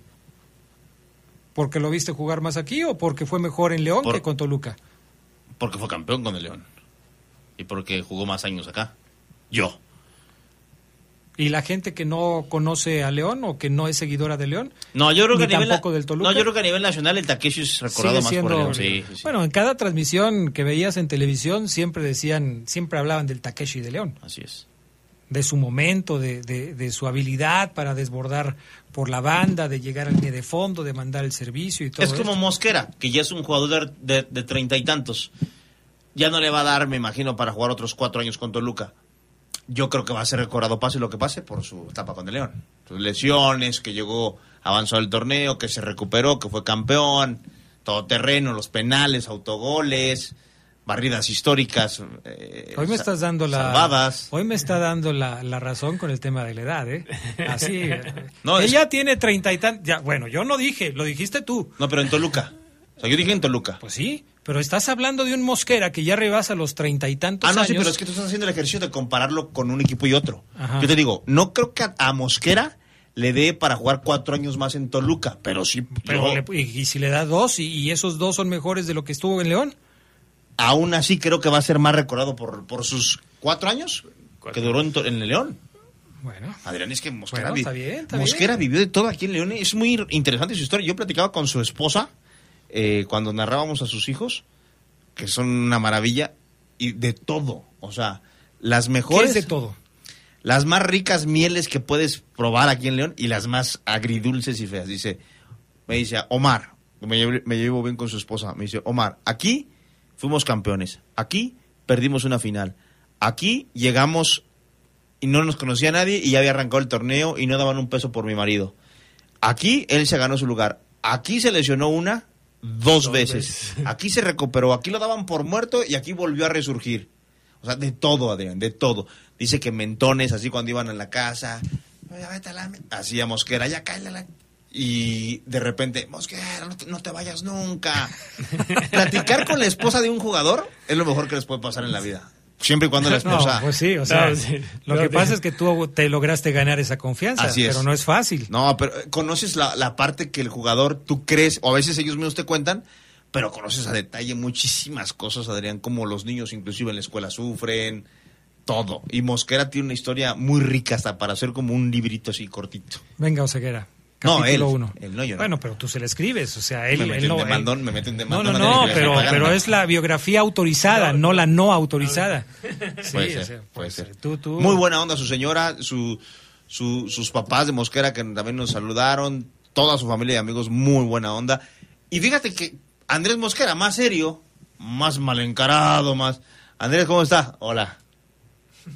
Así nada más, me, me costaba un mundo acercarme. Con Tecillo, por ejemplo, casi casi nos agarramos a, a besos, Adrián. O jugamos como juego con mis hijas. ¿Tú y Tecillo? Sí, es muy buena onda eso. O sea, es un tipo, un colombiano barcero, venga. Pero Andrés, durísimo. Oye, pero es increíble lo, lo que habla Oseguera de, de Mosquera y de Tecillo. Y, y Jairo, que es más alegrón, Así es. Eh, lo critica bastante. Yo lo único que le O sea, no, critico- no, no le cae, no es su santo de, de Oseguera. es que Jai- Jairo, o sea, Jairo... Mira, ya va otra vez. Estoy, estoy, por ejemplo, otra vez, está donde están ustedes dos así a dos metros y me, y me muero de risa por él. Porque hace cosas chistosas. Inclusive dice, voy a hablar. Y se acerca y se sienta en la conferencia y se para y se va. Que a la tercera vez que lo hizo me hartó. Ya, ya, Jairo, eso ya, ya, ya la aplicaste dos veces, ya, ¿no? Lo que me molesta es que sea tan buen jugador, aquí lo dije un día, sea tan buen jugador y el tipo pues, no se sienta tan buen jugador. O sea, él- si tú le dices, Jairo, eres muy buena, nah, nah. Es que, güey, si eres muy bueno, agarra la pelota, caray. nah. Y luego se barre y la gente, ¡ay, Jairo! Ya, se equivoca, Jairo, Jairo, todos le aplauden. Me lo dijo un consagrado, ¿eh? Todos le aplauden a Jairo, todos queremos ser Jairo. Ah, bueno, entonces ese le tiene envidia. Le tiene envidia, Jairo. Es que todos le aplauden a Adrián. Pues así hay, Algo se gente que, Jairo. hay gente que tiene carisma. Sí, yo lo sé, yo lo sé. Pero Adrián también hay que, hay- en la cancha hay que, hay, que, hay que olvidarse de ese Jairo que va a la deportiva, que va a ver partidos de barrio, que se siente y le dispara nieves a todos los morritos de ahí. Vean una, yo pago. Muy bien. Que le compra tachones a las, a las del jugador, eh, a las de León Femenil. Bien. Eso me gusta de Jairo. Por eso te digo que es un extraordinario tipo, es un gran jugador. Pero no me gusta que no, no, no, no tome ese rol de, no, no, eso que dénselo a Montes, a- dénselo a Mena. No, yo aquí estoy bien. No, que, que repita otra vez lo que la afición le grita a Jairo. Jairo, Jairo, no, no es posible. O sea, Vas a matar de risa, Gerardo Lugo, ya. Es que no, no, no, no, no, Lo, no, lo no. he dicho como ocho veces y las ocho veces me he reído. Y lo vuelves a pedir. No, no. Vamos a la pausa, regresamos enseguida con más del poder del fútbol.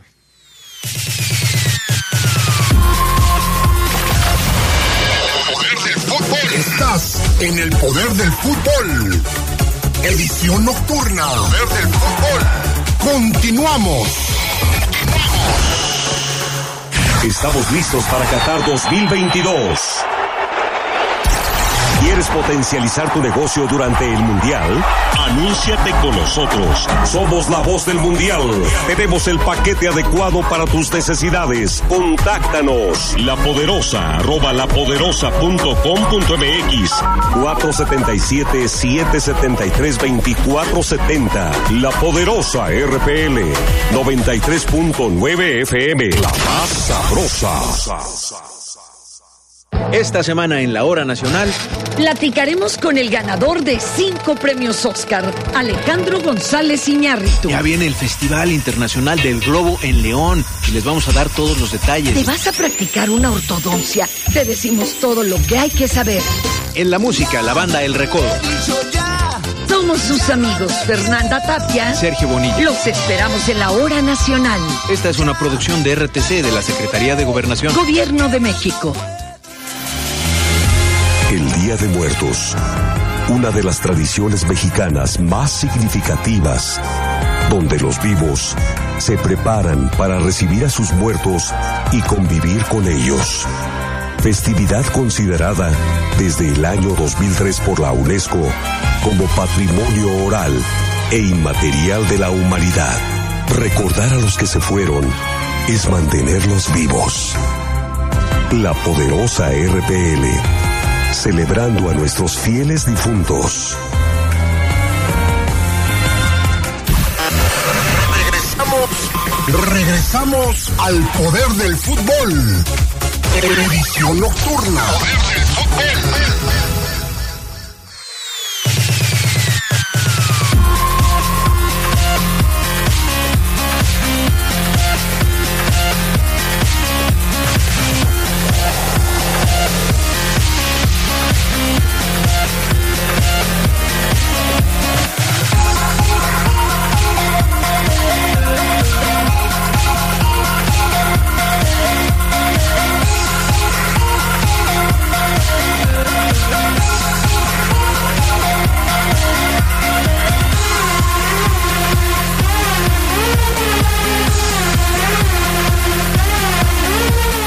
estamos de regreso. A ver, dice el Charlie, el Charlie, así se hace llamar en su WhatsApp. ¿Qué tal, Adrián? Buenas noches. ¿Sabrán algo de los refuerzos para León o estamos esperando a que los de, a que los de, a los de bajo precio?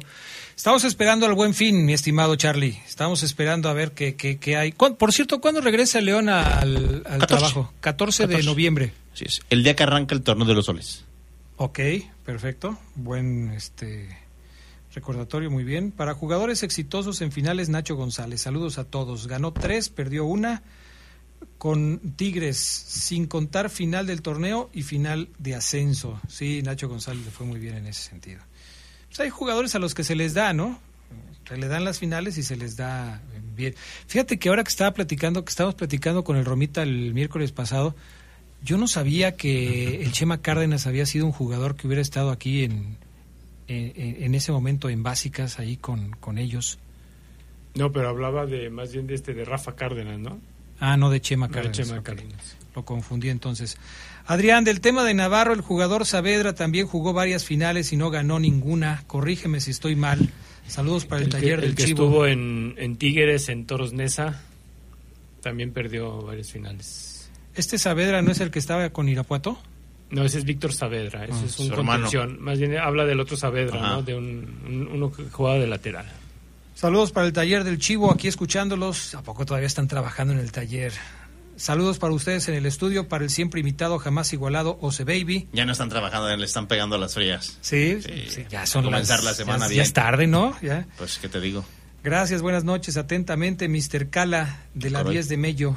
No, y ahorita, en plena época del Halloween, Uf. meterse la 10 de Mello sí debe estar. Allá te tocan y dulce o ¿cómo? ¿Dulce o travesura? Dulce o travesura y si no sacas los dulces. Yo creo que allá te dicen travesura chiquita o travesura grande. Pero de que va a haber, va a haber. A ver, travesura. ¡Ay! Te quedas sin bici, sin coche, ¿no? ¡Ah! ¡Qué bonita travesura! Adrián, buenas noches. Eh, Gerardo Lugo, Ceguera, ¿qué les parece la afición? No sé si llamarle hipócrita o convenenciera de fútbol mexicano, si la del Pachuca, y ni llenaron bien el estadio ayer. Soy Mario Gonzalo Guerrero Vargas. Y la final la ganó la conjunción de extranjeros con mexicanos, pero sobre todo el técnico. No es motivador nada más, también es estratégico y creo que, creo yo, se ganó más en la banca esta final. La estrategia de Ambriz se está volviendo obsoleta y para muestra el último torneo aquí y en Toluca, a pesar de haber llegado a la final. Eso sí me parece que lo, lo quiero comentar y me voy a ganar varios enemigos como los tengo en, en el Club Pachuca, en el área de comunicación y de relaciones ¿Cómo públicas, que no me estiman, así es. Pero, y sé que a lo mejor alguien que nos está escuchando aquí en León les va a ir a decir, no, Ceguera dijo, porque, ah, cómo pasan los chismes, pero venga, pásenlo. y esto no es para ellos, es para la afición del Pachuca. La afición de Pachuca me parece una de las aficiones más tristes del fútbol mexicano. Si bien cuando hemos ido, yo he reportado eh, vía telefónica a la poderosa RPL un ambiente muy familiar. O sea, el ambiente familiar, bien. Puede ir la abuela, el abuelo, la bisabuela y los nietos y todos disfrutan de un partido de fútbol. Eso está muy bien en Pachuca. Excelente. Comes o cenas muy rico en el Estadio Hidalgo. Entras por donde quiera. Tiene estacionamiento amplio, los accesos muy bien, limpio, baños impecables, zona de prensa excelente. Bien. Pero Los cuando, baños, más o menos, ¿eh? pero cuando se trata de decir, a ver, seguramente se va a caer Hidalgo, seguramente esto va a ser un hervidero de pasiones, seguramente la gente se va a hacer sentir, seguramente... No pasa, no pasa. Pachuca es de los equipos que tristemente le cuesta más trabajo llenar su estadio. Y eso que los boletos cuestan más baratos o están a menor costo, porque ya baratos no son, a menor costo que los boletos del Club León. Más económicos. Y con muchas promociones. Y le cuesta un mundo tener medio estadio al Pachuca en un torneo regular. ¿Por qué? No sé. No sé si en Pachuca no sienten esa identidad. No sé si Pachuca deja de hacer algo con su aficionado. Yo he platicado, y lo voy a revelar también, con jugadores que han estado allá y que vienen acá y te dicen, Omar, es que en Pachuca... Pachuca vives tranquilo. Bien. Pero si quieres calor, un poco de pasión, ah, no la hay, no la hay. Si quieres salir, batallas. Si quieres una cascarita ahí con los niños, de batallas. O sea, te dicen, Pachuca, lindo lugar para, para estar con la familia un rato. Pero si quieres movimiento, acción, pasión, calor, no hay. Entonces tienes que ir a la Ciudad de México. Así es. Pachuca no hay. Pachuca es una de las aficiones, repito, en donde van más familias, si lo queremos ver como algo muy positivo, sí. Donde hace mucho frío y, y- y- y todos van en- con chamarra y suéter, también. Por eso el estadio no se ve con puras uniformes, del- de, con puras playeras del Pachuca. Usted ve a un partido de Pachuca, frío, Chamarrados. chamarrados, pero con muchas butacas vacías en semifinales, en cuartos de final. En las finales sí se llena, porque es una final, obvio, pero es increíble. Mira, Pachuca es una ciudad chica, hay que entenderlo así. Pachuca es una ciudad chica, no es una ciudad eh, entendida como las ciudades eh, que tienen otros equipos de fútbol. O sea, Pachuca difícilmente es un Monterrey, un Guadalajara, un León, en donde el desarrollo ha traído otras formas de convivir. Eh, entiéndase esto, lugares de entretenimiento, centros comerciales, todo este tipo de cosas no las hay como las hay en otras ciudades. Pachuca es la capital del estado de, de Hidalgo, pero nada más es eso. Y yo creo que esa es la principal virtud de Pachuca, ser la capital del estado de Hidalgo. Incluso hay lugares en Hidalgo que son más tradicionales en cuestión de turismo, pueblos mágicos y todo este tipo de cuestiones, porque Pachuca pues, realmente no tiene así un gran atractivo turístico que tú digas. Y eso Entonces, que tienen, eh, a nivel de fútbol, pues como bien lo dices, está el mundo, está la universidad. El transporte es muy bueno en Pachuca, Adrián. Las arterias son muy amplias. O sea, tú vas de León a Pachuca y dices, oh, wow, o sea, ha crecido esto. Hay ya una zona industrial, hay hoteles grandes. Pero luego llegas al estadio y esperas ver, y no. Ahora, también hay que decir que en Pachuca, eh, por ejemplo, eh, en el partido de ayer se dejó reservada una zona sin aficionados por cuestiones de seguridad. Pero también el estadio es muy chico. O sea, el, el estadio es, es chico a comparación de otros estadios. Así es. Y, y si a eso todavía le restas una fracción, un- una parte de- del aforo por cuestiones de seguridad, pues obviamente el aforo es muy reducido. No es lo mismo que en Ciudad Universitaria digas, a ver, esta franja no va a entrar nadie porque aquí se pelean. Entonces, háganse para allá y háganse para acá.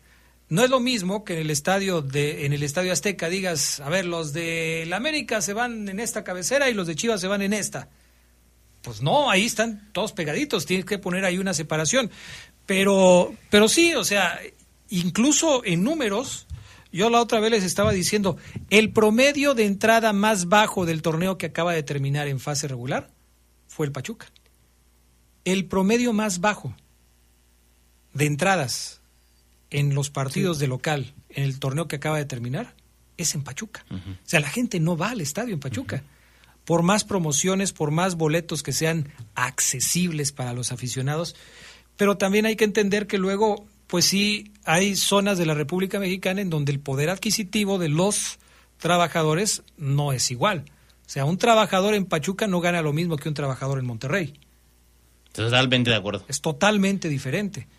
Por eso los precios también tienen que ir acordes a las zonas. pero que- León es una ciudad cara. Que, que promedies 7.776 Por eso te digo que es la más baja. por partido. Es la más O baja. sea, es para una capacidad de 25, bueno, aquí pones 30, ¿no? Pero por lo que dices, o sea, tienes un estadio con una muy buena capacidad y, y equipos como Necaxa, como Mazatlán, que tú dices, oye, Es más, yo te aseguro O sea, que el día que va el América, que van los Pumas, que va el Cruz Azul, No las llena. Chivas, se puede llenar, pero con gente, Gente que de- va a ver al otro equipo, no al Pachuca. La entrada la hacen los visitantes, no la hacen los locales en Pachuca.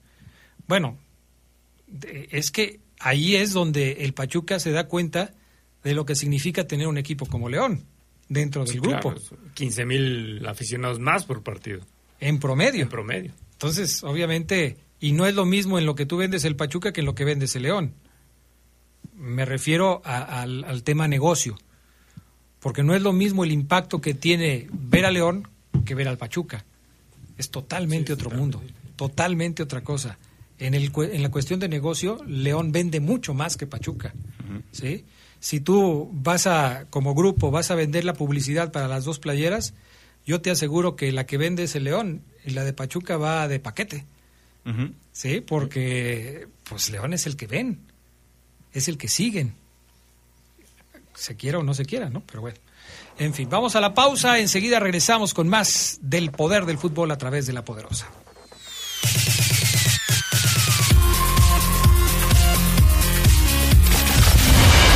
Poder del fútbol. Estás en el poder del fútbol. Edición nocturna. Poder del fútbol. Continuamos. Mejora tus ventas. Anúnciate en el poder del fútbol. Tenemos el mejor plan publicitario para ti. Pide una cotización al WhatsApp 477-718-5931. Anúnciate en el poder del fútbol. En el poder del fútbol. Estamos listos para llevar en exclusiva Qatar 2022. Copa Mundial FIFA. La poderosa RPL. Somos la voz del mundial. Somos la voz del mundial. Por la señal de Radiopolis. Espéralo. Mejora tus ventas. Anúnciate en el poder del fútbol. Tenemos el mejor plan publicitario para ti. Pide una cotización al WhatsApp 477-718-5931. Anúnciate en el poder del fútbol. En el poder del fútbol. Estamos listos para llevar en exclusiva Qatar 2022. Copa Mundial FIFA. La poderosa RPL. Somos la voz del mundial. Somos la voz del mundial. Por la señal de Radiopolis. Espéralo. Regresamos. Regresamos al poder del fútbol. Edición nocturna.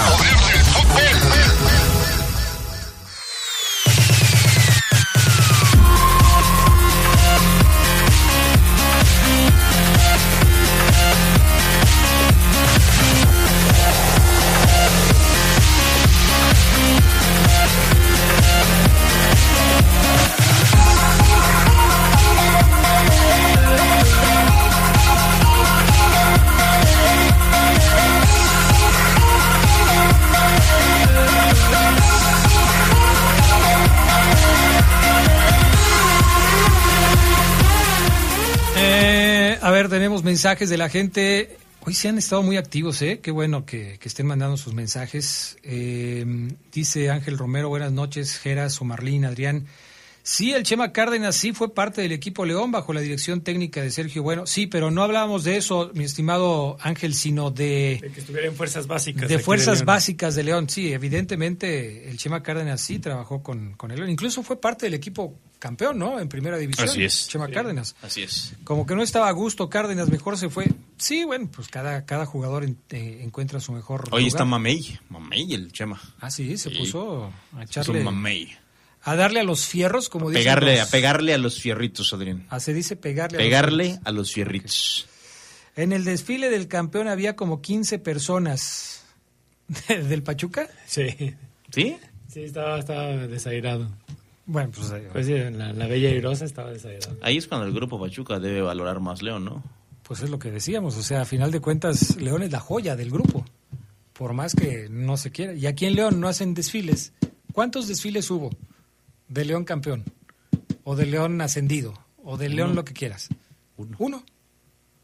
Contra Pumas no hubo desfile, se fueron de vacaciones. Así es. En fin, es lo que dice Es que eso está mal. Pues claro. Siempre debería, siempre debería, debería haber festival. Eh, Ahí está lo que hizo ayer Abejas. Bien. Festejar, bien, pues es que tienes que presumir. Hoy les entregaron un reconocimiento, la cara de crudo de Manuel Lozano, los lentes negros que se llevó. Se ve que no durmió, ¿eh? La fiesta ha estado en serio. No, no, no. Pero, Ceguera, pero si el partido fue el viernes. Adrián, la, la, entrega fue hoy en la mañana y Manuel Lozano en completo estado de destrucción. Buenas noches, qué gusto escucharlos, dice Liz.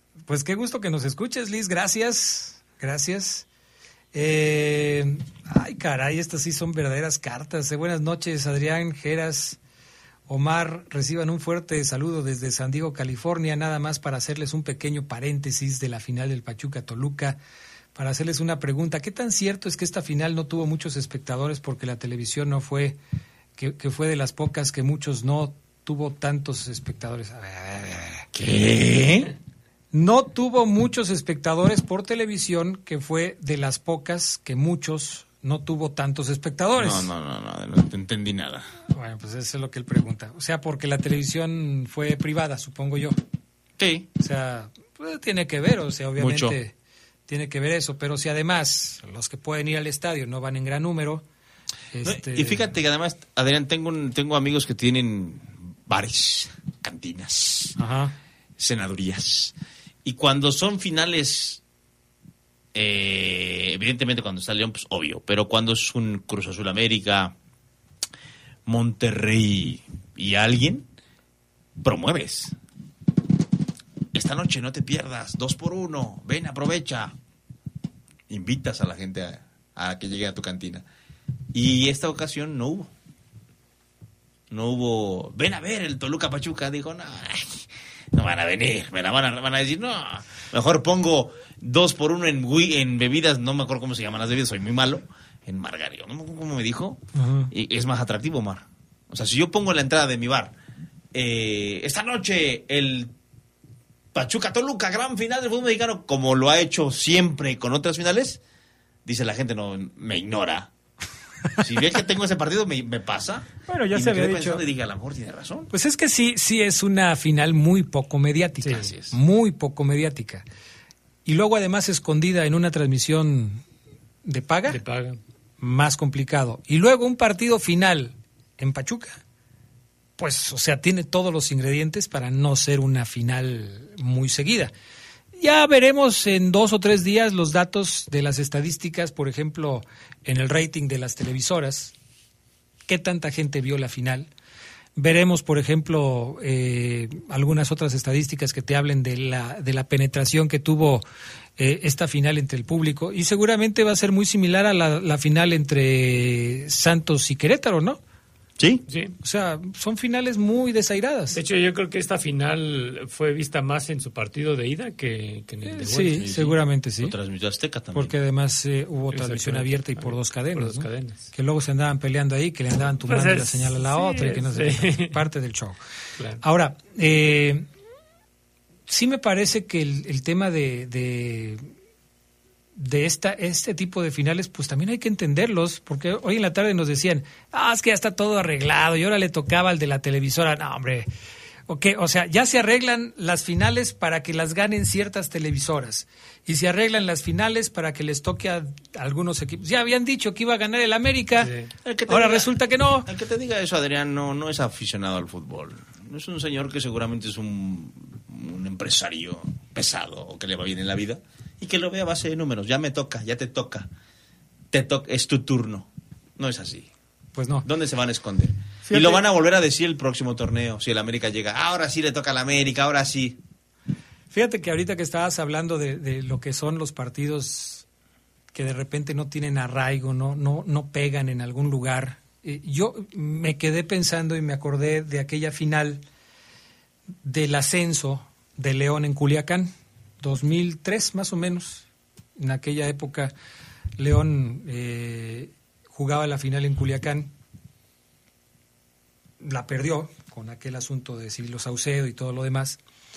En aquel eh, se hizo un viaje, un charter para la prensa, viajamos con el equipo en aquella ocasión, transmitimos y muy curioso porque el hotel donde nosotros llegamos está enfrente de una plaza comercial. En la plaza había varios bares, por eso lo recordé, lo que decía Ceguera. Ese día, en el centro comercial, estaban promocionando un partido de Pumas contra no sé quién. O sea, era, era la final de ascenso de Culiacán contra León. Y me dio curiosidad, le dije a un mesero, le oye, ¿por qué están promocionando ese partido? ¿Por qué no promocionan el de León contra Culiacán? León contra Dorados, le dije, León contra Dorados. ¿León contra quién? contra Dorados. Así es. ¿Qué son los Dorados? Pues el equipo de ustedes, de aquí, de Culiacán, es. el equipo de fútbol. Están peleando por ascender a la primera división. Ay, aquí no hay equipo de fútbol. ¿Cómo, cómo que no hay equipo de fútbol? O sea, no sabían y no fue el único. Había Sí, varios no, lugares. Un amigo fue y, y me dice, oye, yo, yo llegué por, por cuestiones de su empresa, lo mandó precisamente esos días. Y él dijo, oiga, ¿dónde puedo conseguir boletos para la final de, de Dorados León? Y así que también, o sea, le dijo, ¿qué? ¿Dorados León? No. pues, le recomiendo que vaya a ver a los tomateros. Esos sí son buenos. Pero Dorados León, no, aquí lo que pega es el base. Sí, sí, Pero sí. no sabían, no sabían que había equipo de fútbol. Bueno, el, el asunto es que también eh, fue un tema muy, muy raro. Cuando terminó el partido, todos ya este, tristes, enojados. Ese día, eh, bueno, en esa ocasión, el equipo lo manejaba ya eh, el señor Reza. ¿Se acuerdan que lo había requisado la autoridad fiscal y le habían dado la administración al señor Reza para que él se hiciera cargo de la administración del equipo? Estaba Primo Quirós, varios eh, que, habían hecho el viaje para allá. Pues termina el partido, pues vámonos. Eh, el charter no llegaba, el charter se fue a no sé dónde porque pues no se iba a estar esperando, le salió un viajecito y se fue creo que a Tijuana y luego se iba a regresar, no llegaba. El aeropuerto cerrado, el aeropuerto de Culiacán cerrado, o sea, todo oscuro. Prendieron una lucecita para, ahí quédense, ahí espérense.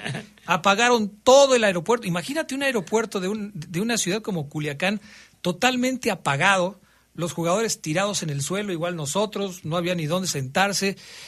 Una experiencia totalmente Terrible. rara, rara, rara, rara. Julio César Colman allá perdido en un lugar no sé dónde, triste, o sea, eh, los jugadores colombianos, se me, se me van los nombres ya de aquellos que estaban en aquel momento con el León.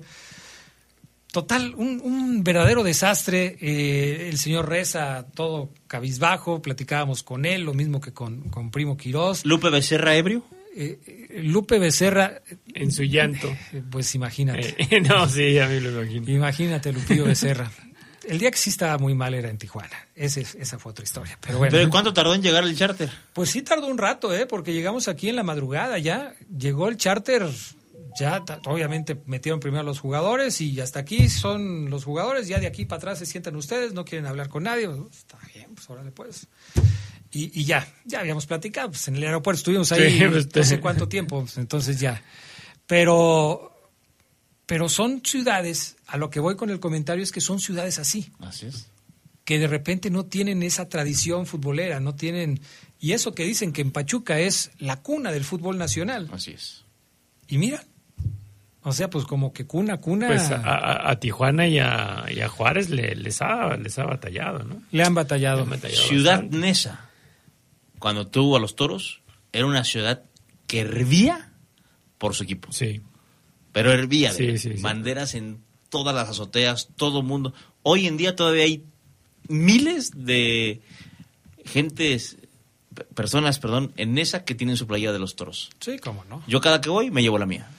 No, y y es un estadio, bueno, chiquito, a mí me tocó, cuando, cuando yo fui, nos mandaban a la cancha, ahí, ahí, desde ahí reporteábamos. Ay, a mí sí me daba... Y no, era, era, yo vi un asteroide Volar. Lupillo, Lupillo Becerra.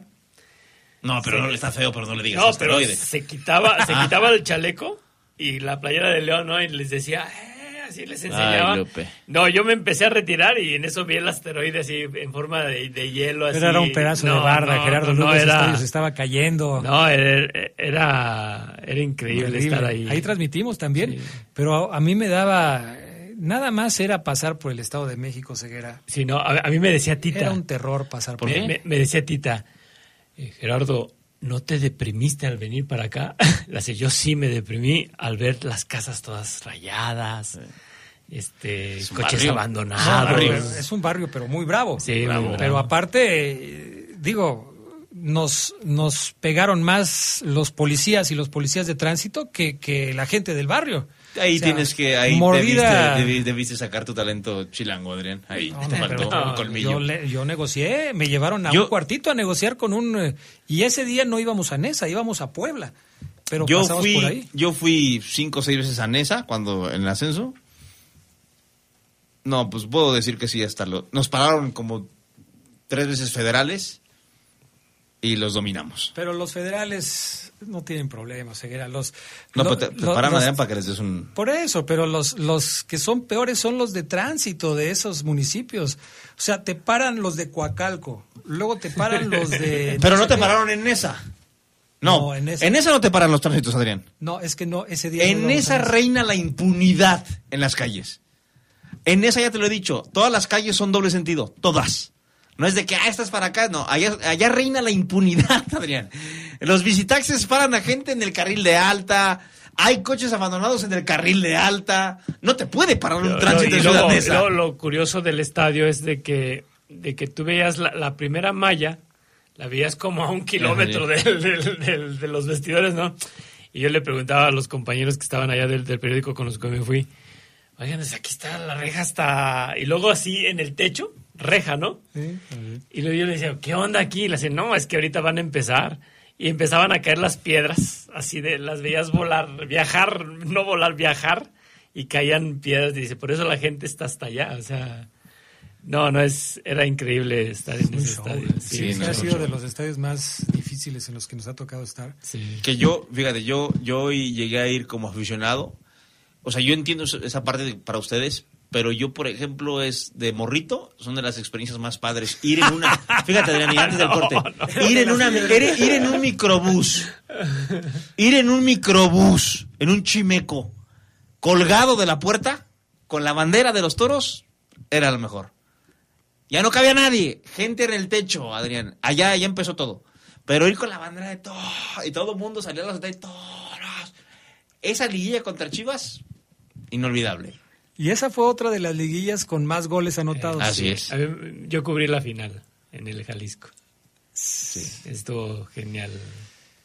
Caramba, bueno, vamos a la pausa, amigos. Regresamos con más del poder del fútbol a través de la poderosa.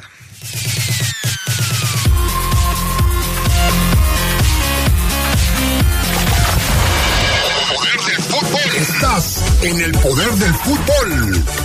Edición nocturna. Poder del fútbol. Continuamos. En exclusiva por la señal de Radiópolis. En el Bajío somos la voz oficial del Mundial. Qatar 2022.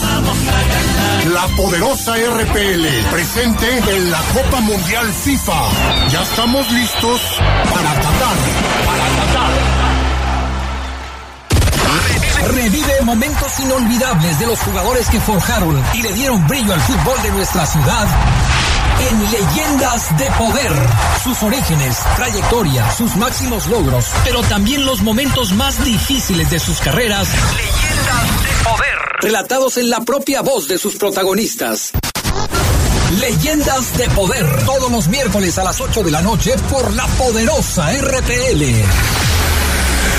Leyendas de poder. Regresamos. Regresamos al poder del fútbol. Edición nocturna.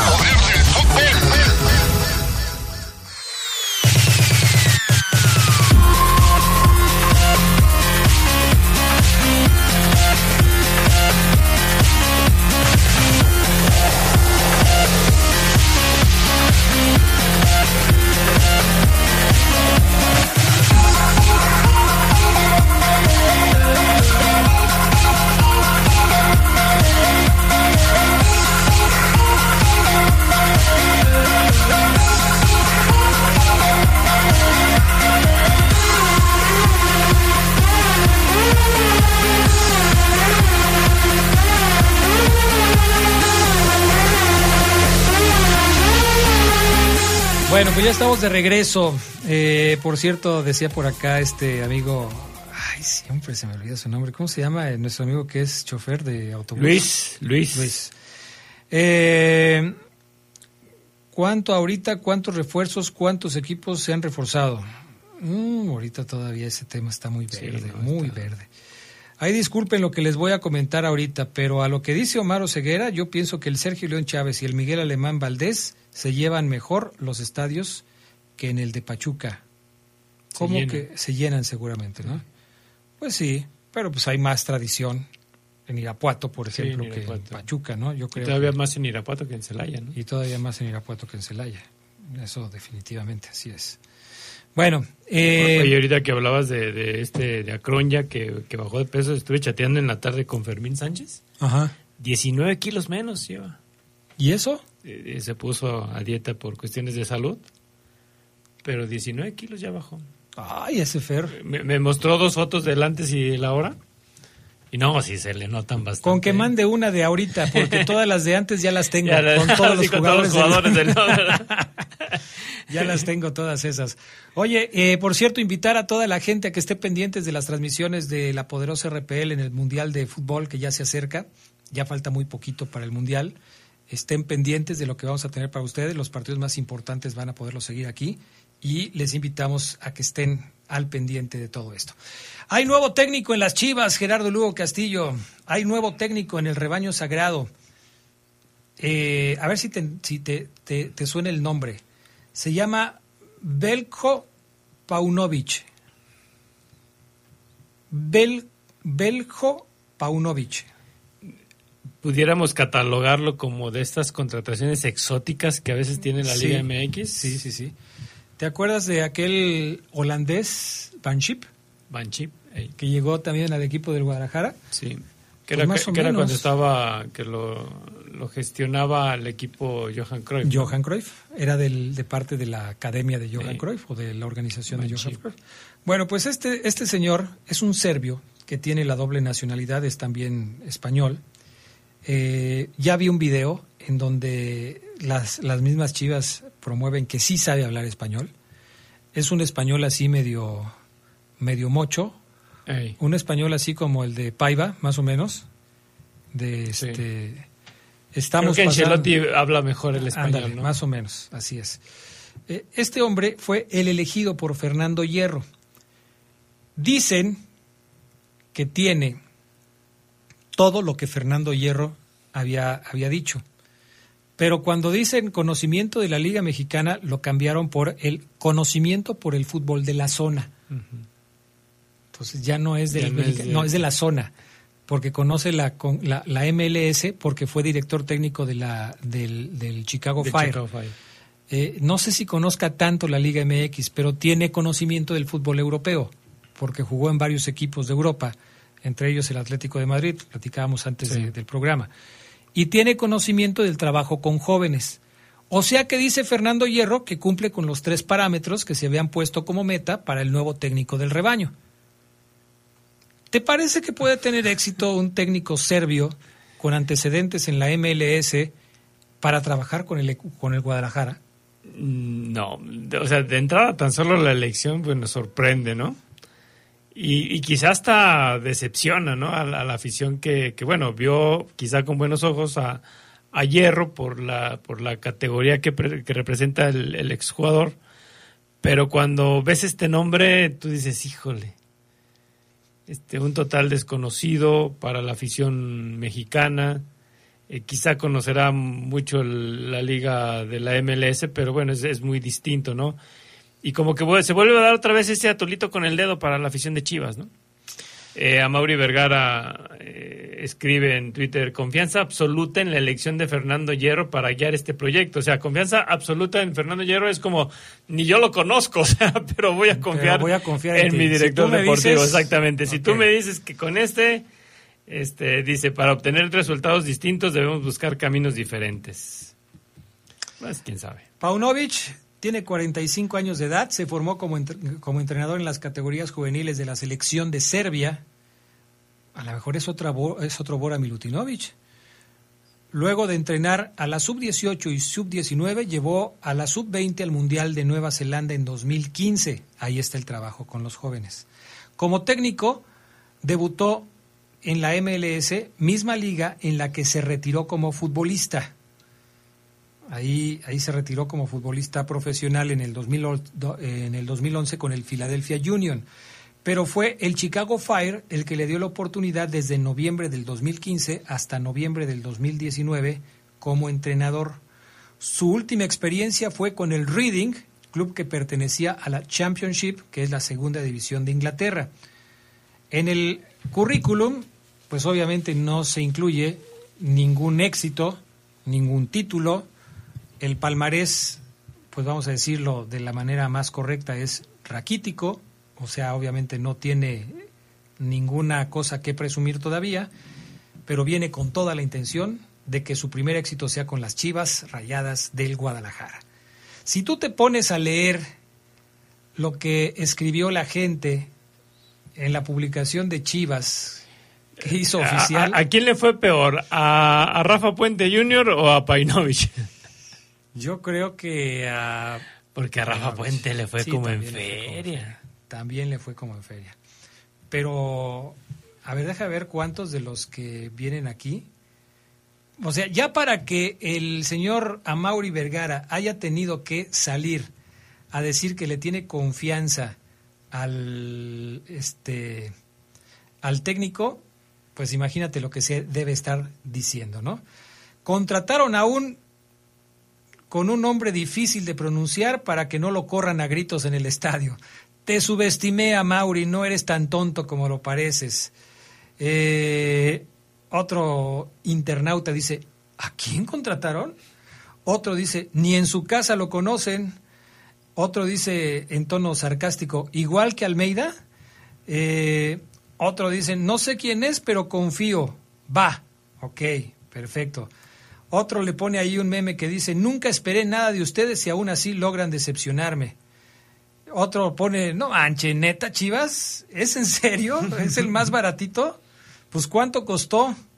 Eh, bueno, nada más una muestra de lo que se está escribiendo aquí con, con, este, con respecto al, al nuevo entrenador del equipo de las Chivas Rayadas del Guadalajara. Caray.